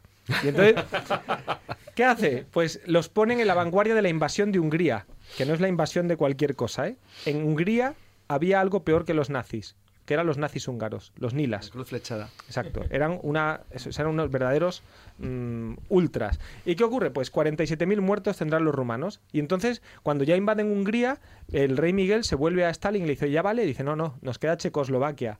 Ve tú delante que ahí me da la risa. Y entonces, una vez más, los rumanos vuelven a ser la vanguardia en Checoslovaquia. Evidentemente con la pericia de- en el combate que les caracteriza, es decir, dejándose más muertos que nadie en, la, en, la, en el Sí, combate. Lo raro es que hoy en día siga poblado el país. Claro. Mueren 167.000 rumanos. Eso es más. Eso es casi lo que pierde el ejército inglés en toda la campaña, la primera parte de la campaña, de África, sí. la campaña de África. O sea, es impresionante. Bueno, y acaba la guerra. Y entonces dicen los rumanos, bueno, vamos a la conferencia de Yalta, a ver qué nos dan. Y entonces, claro, bueno, si podéis imaginar las caras de Roosevelt, Stalin y Churchill, y les dicen que sí, que les dan un cuenco de arroz y los mandan a casa. Y de allí vienen los, las décadas que Rumanía se tiró por el pozo de la historia eh, y por qué Rumanía se encontró en esa situación completamente eh, olvidada y dejada de la mano de Dios por toda Europa, por las malas decisiones de esta panda de lunáticos que gobernó este país, que afortunadamente parece que empieza a levantar cabeza y esperemos que tengan más Sí, acierto. tuvo una, futuro. rucha de- una, una racha después que también es fina, ¿eh? Claro, pero es que vamos a, eh, repasando rápido. Intentaron pactar con los aliados, no lo A ver, hicieron, a ver, se fueron cambiar de bando nazis, es un claro, arte. Claro. Es un arte. O sea, es decir, Italia cambió de bando también la guerra mundial, también lo cambió Finlandia. Finlandia por obligación, Italia por una especie de mezcla entre obligación y voluntad. Eh, en, el- en los italianos, el, el perder una, el perder una guerra nunca significa pérdida de territorio. Es la costumbre, no pasa absolutamente nada. Hay una nota muy famosa que cuando Luis XIV recibe la, una visita en la corte en Versalles, le dicen: Majestad, eh, Monseñor el Duque Saboya acaba de cambiar de bando en la de sucesión de España. ¿eh? Y se acaba de unir a los ingleses, a los imperiales y a los holandeses y a los portugueses y a todos contra nosotros. Y entonces el rey le miró muy tranquilo y le dijo, bueno, no tiene ninguna importancia. Y Dice, el señor duque de Saboya nunca acaba la guerra con el bando que la empieza, salvo que cambie dos veces. Es decir, hay tradiciones que nunca cambian. ¿Qué es lo que le pasa a Rumanía aquí? Y lo que le pasa a Italia. no pasa nada, hay quien lo hace habitualmente. Lo que pasa es que hay que saber hacerlo bien. Y Rumania no podía hacerlo bien. Caso único en la. Segunda Guerra Mundial, ¿no? Que alguien que cambie de Sí. bando. No, cambiaron tres. Tres países cambiaron de bando, pero por razones diferentes. Por eso he citado el caso italiano o el finlandés. Son casos distintos. eh. El caso, el caso romano es especialmente complicado. Porque Y no te- torpe, y torpe. Claro, es torpe, porque no tiene solución y no aprovecha el cambio. A Finlandia le vale para no entrar en el Pacto de Varsovia, es decir, para ser un país que al fin y al cabo aguantó como neutral obligado y jorobadillo, pero aguantó. En el caso italiano le permitió estar entre los aliados en las dos posiciones, derrotado y vencedor, lo cual es una cosa friki, pero lo es. Y en el caso rumano no le sirvió para nada. Pero es que además los rumanos hacen otra cosa todavía, para mí, más despreciable el gobierno rumano, que es que participan de forma activa en el holocausto. ¿eh? Es Ahí, el segundo país que más Sí. judíos mata, es, es- judíos, gitanos, es una vergüenza. Bueno, hasta ahora hemos estado hablando de, de hechos históricos, también de algunos personajes, pero casi todos ellos, o todos ellos, eh, menos Hipatia, eh, digamos, sí relacionados con lo que es el mundo bélico. Pero... em, para aquellos que te conocemos, eh, digamos, en profundidad y fuera de micrófonos y tal, sabemos que uno de tus grandes hobbies es eh, la magia. La magia y el mentalismo. Y uno de los personajes que, que, bueno, posiblemente, bueno, más llaman la atención porque ha sido uno de los grandes creadores, uno de los grandes mentalistas, era Theodor Annemann. Sí. A ver, hoy mismo eh, he enseñado mis últimas creaciones mágicas a. Jesús y a Jesús Nos hemos quedado aquí sorprendidos y pasmados. Ojipláticos. Algo alucinante, muy bueno. Porque, eh, bueno, a mí me gusta intentar tocar muchos palos y este es uno de los que de los que más me gustan. Y he traído a Aneman hoy aquí porque difícilmente voy a tener oportunidad de hablar de él en ninguna otra ocasión. Entonces, cuando me dijisteis que se iba a dedicar el programa a, a- a- a mí como colaborador, pues digo, esta es la mía para rendirle homenaje a Aneman al que tanto debo. Al gran creador. Claro, porque es el gran creador que no el gran mago. Exactamente. ¿Qué le ocurre a Aneman? Aneman, como muchos grandes magos de la historia, tiene un problema. Bueno, él nace en 1907 en, en, en Walbury, en Nueva York, y eh, es un chico que se interesa desde los 10 años eh, en, en- a, la magia cuando le hicieron un juego con cubiletes y una bola, ¿no? que es un clásico de la magia, y él empieza a hacer, empieza a hacer eh, pues, trucos de magia habituales, pero él se da cuenta de que gran parte de la pericia en la magia no está tanto en la técnica, sino en el argumento y en la presentación. Y es un gran creador. Para mí es. Yo no estaría. eh, yo no haría mentalismo como habéis visto vosotros que hago mentalismo en escenario y que mm, pues tengo ha- hago efectos potentes sin Aneman.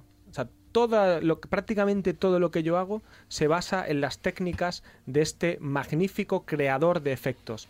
Pero ¿por qué lo traigo hoy aquí? Él tuvo una mala vida. Vivió mal, lo pasó muy mal. ¿Por qué? Porque tenía una cosa que le ocurre a muchísimos magos que a mí me llama mucho la atención.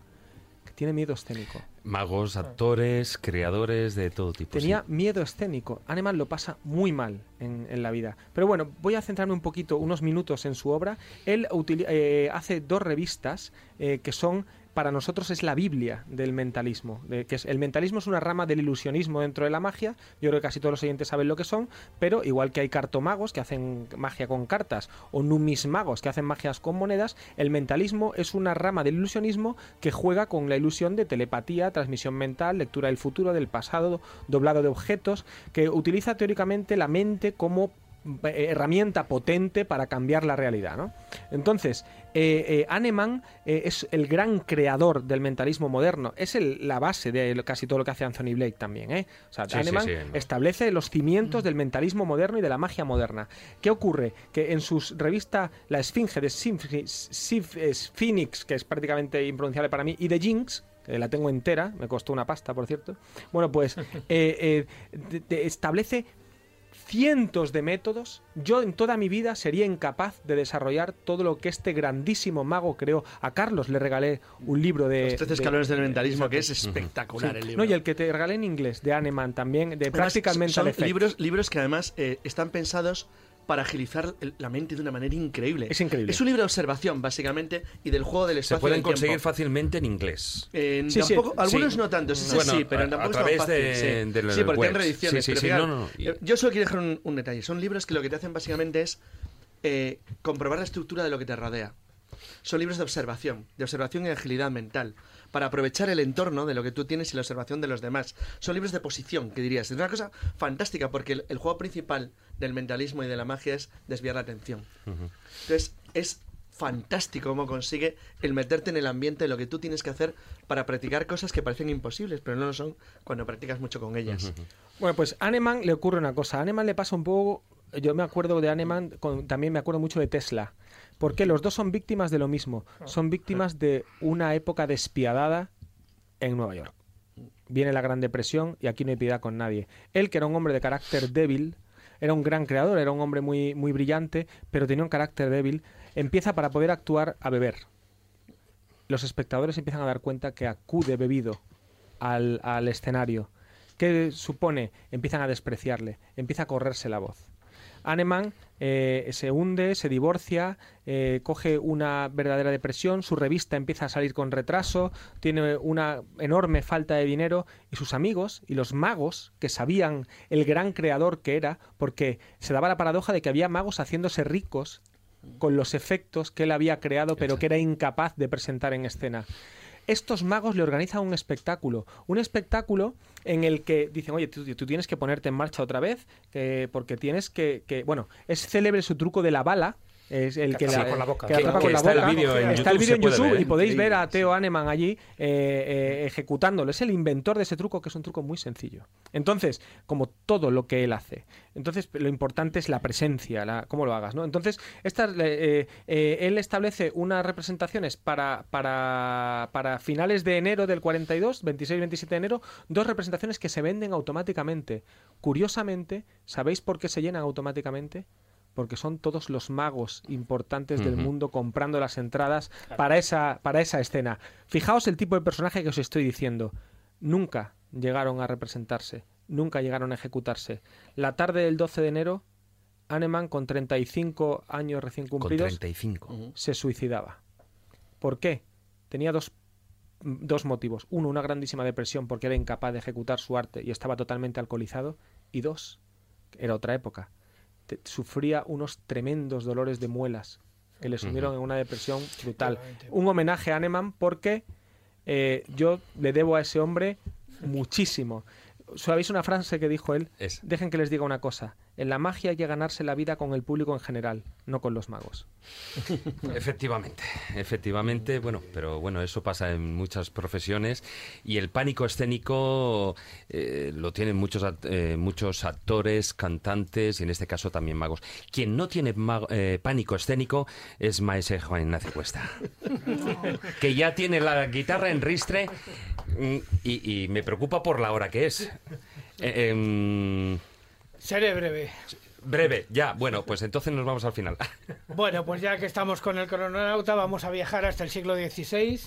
Vamos a viajar hasta la obra de un compositor de la corte isabelina que se llamó Don de John Dowland, nacido en 1563, y que en un libro llamado A New Booking of Son of Iris eh, nos dejó esta maravilla.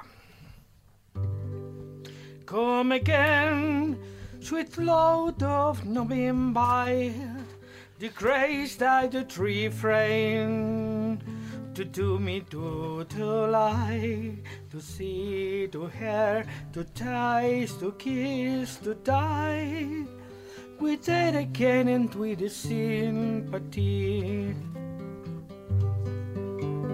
Come again, du Theodon kiss dying, for no for eleven for all.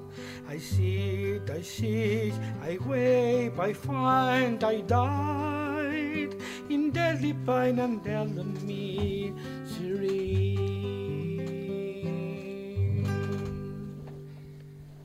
Bueno.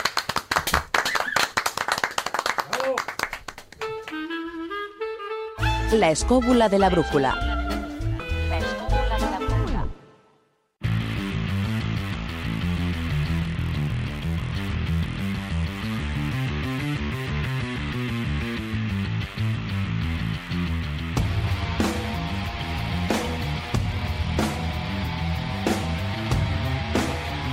Minutos para terminar el programa. Como ves, Guillermo, te mentí un poquitín por el tema de la música.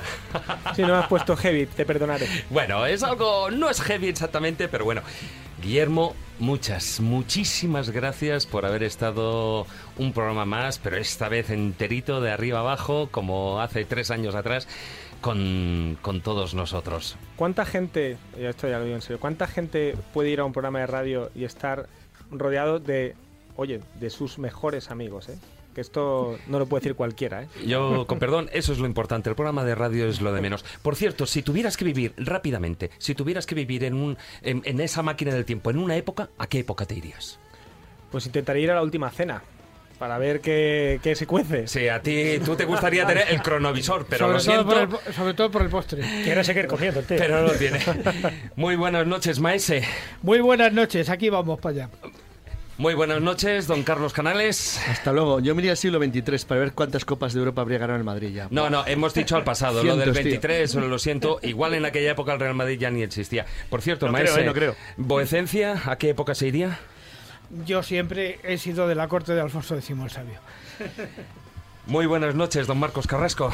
Buenas noches a todos y nada, sencillamente deciros que hemos participado de lo que es el ser crononautas, viajeros del tiempo, hacia adelante, hacia atrás.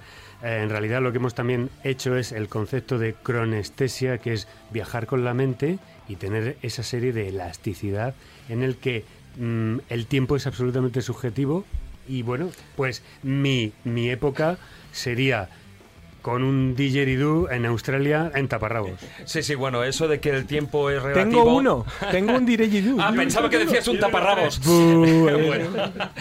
Muy buenas noches, don Jesús. Muy bien, pues nada, encantado y hasta la próxima semana. ¿Dónde te irías? Pues hombre, siglo de oro, está claro. Me encantaría tener una tertulia con Cervantes, con López de Vega y Quevedo. Me encantaría. Acabaría muy mal aquello, ¿eh? Bueno, pues sí, la, la verdad Se es odiaban que... todos. Ya, pero soy así. es lo que hay, ¿no? Bueno, otros son peores. Yo me iría, por supuesto, a la época faraónica, ¿no? A descubrir ese secreto, esos pergaminos de cómo realmente era la momificación. Pero bueno, es lo que hay. Igual que el tiempo se nos escapa. Víctor. Muchísimas gracias por estar al otro lado de la pecera y a todos vosotros, queridos escobuleros, como no, muchas gracias por acompañarnos una semana más durante estas dos horas de programa. Os recuerdo nuestra página web, laescóbula.com y nuestra presencia en las redes sociales. En Facebook, la, nuestra página oficial, la Escóbula de la Brújula. Y en Twitter, nuestro perfil es arroba escobuleros. Muy buenas noches amigos. Tratad de ser felices e ilustraos. Hasta la próxima semana.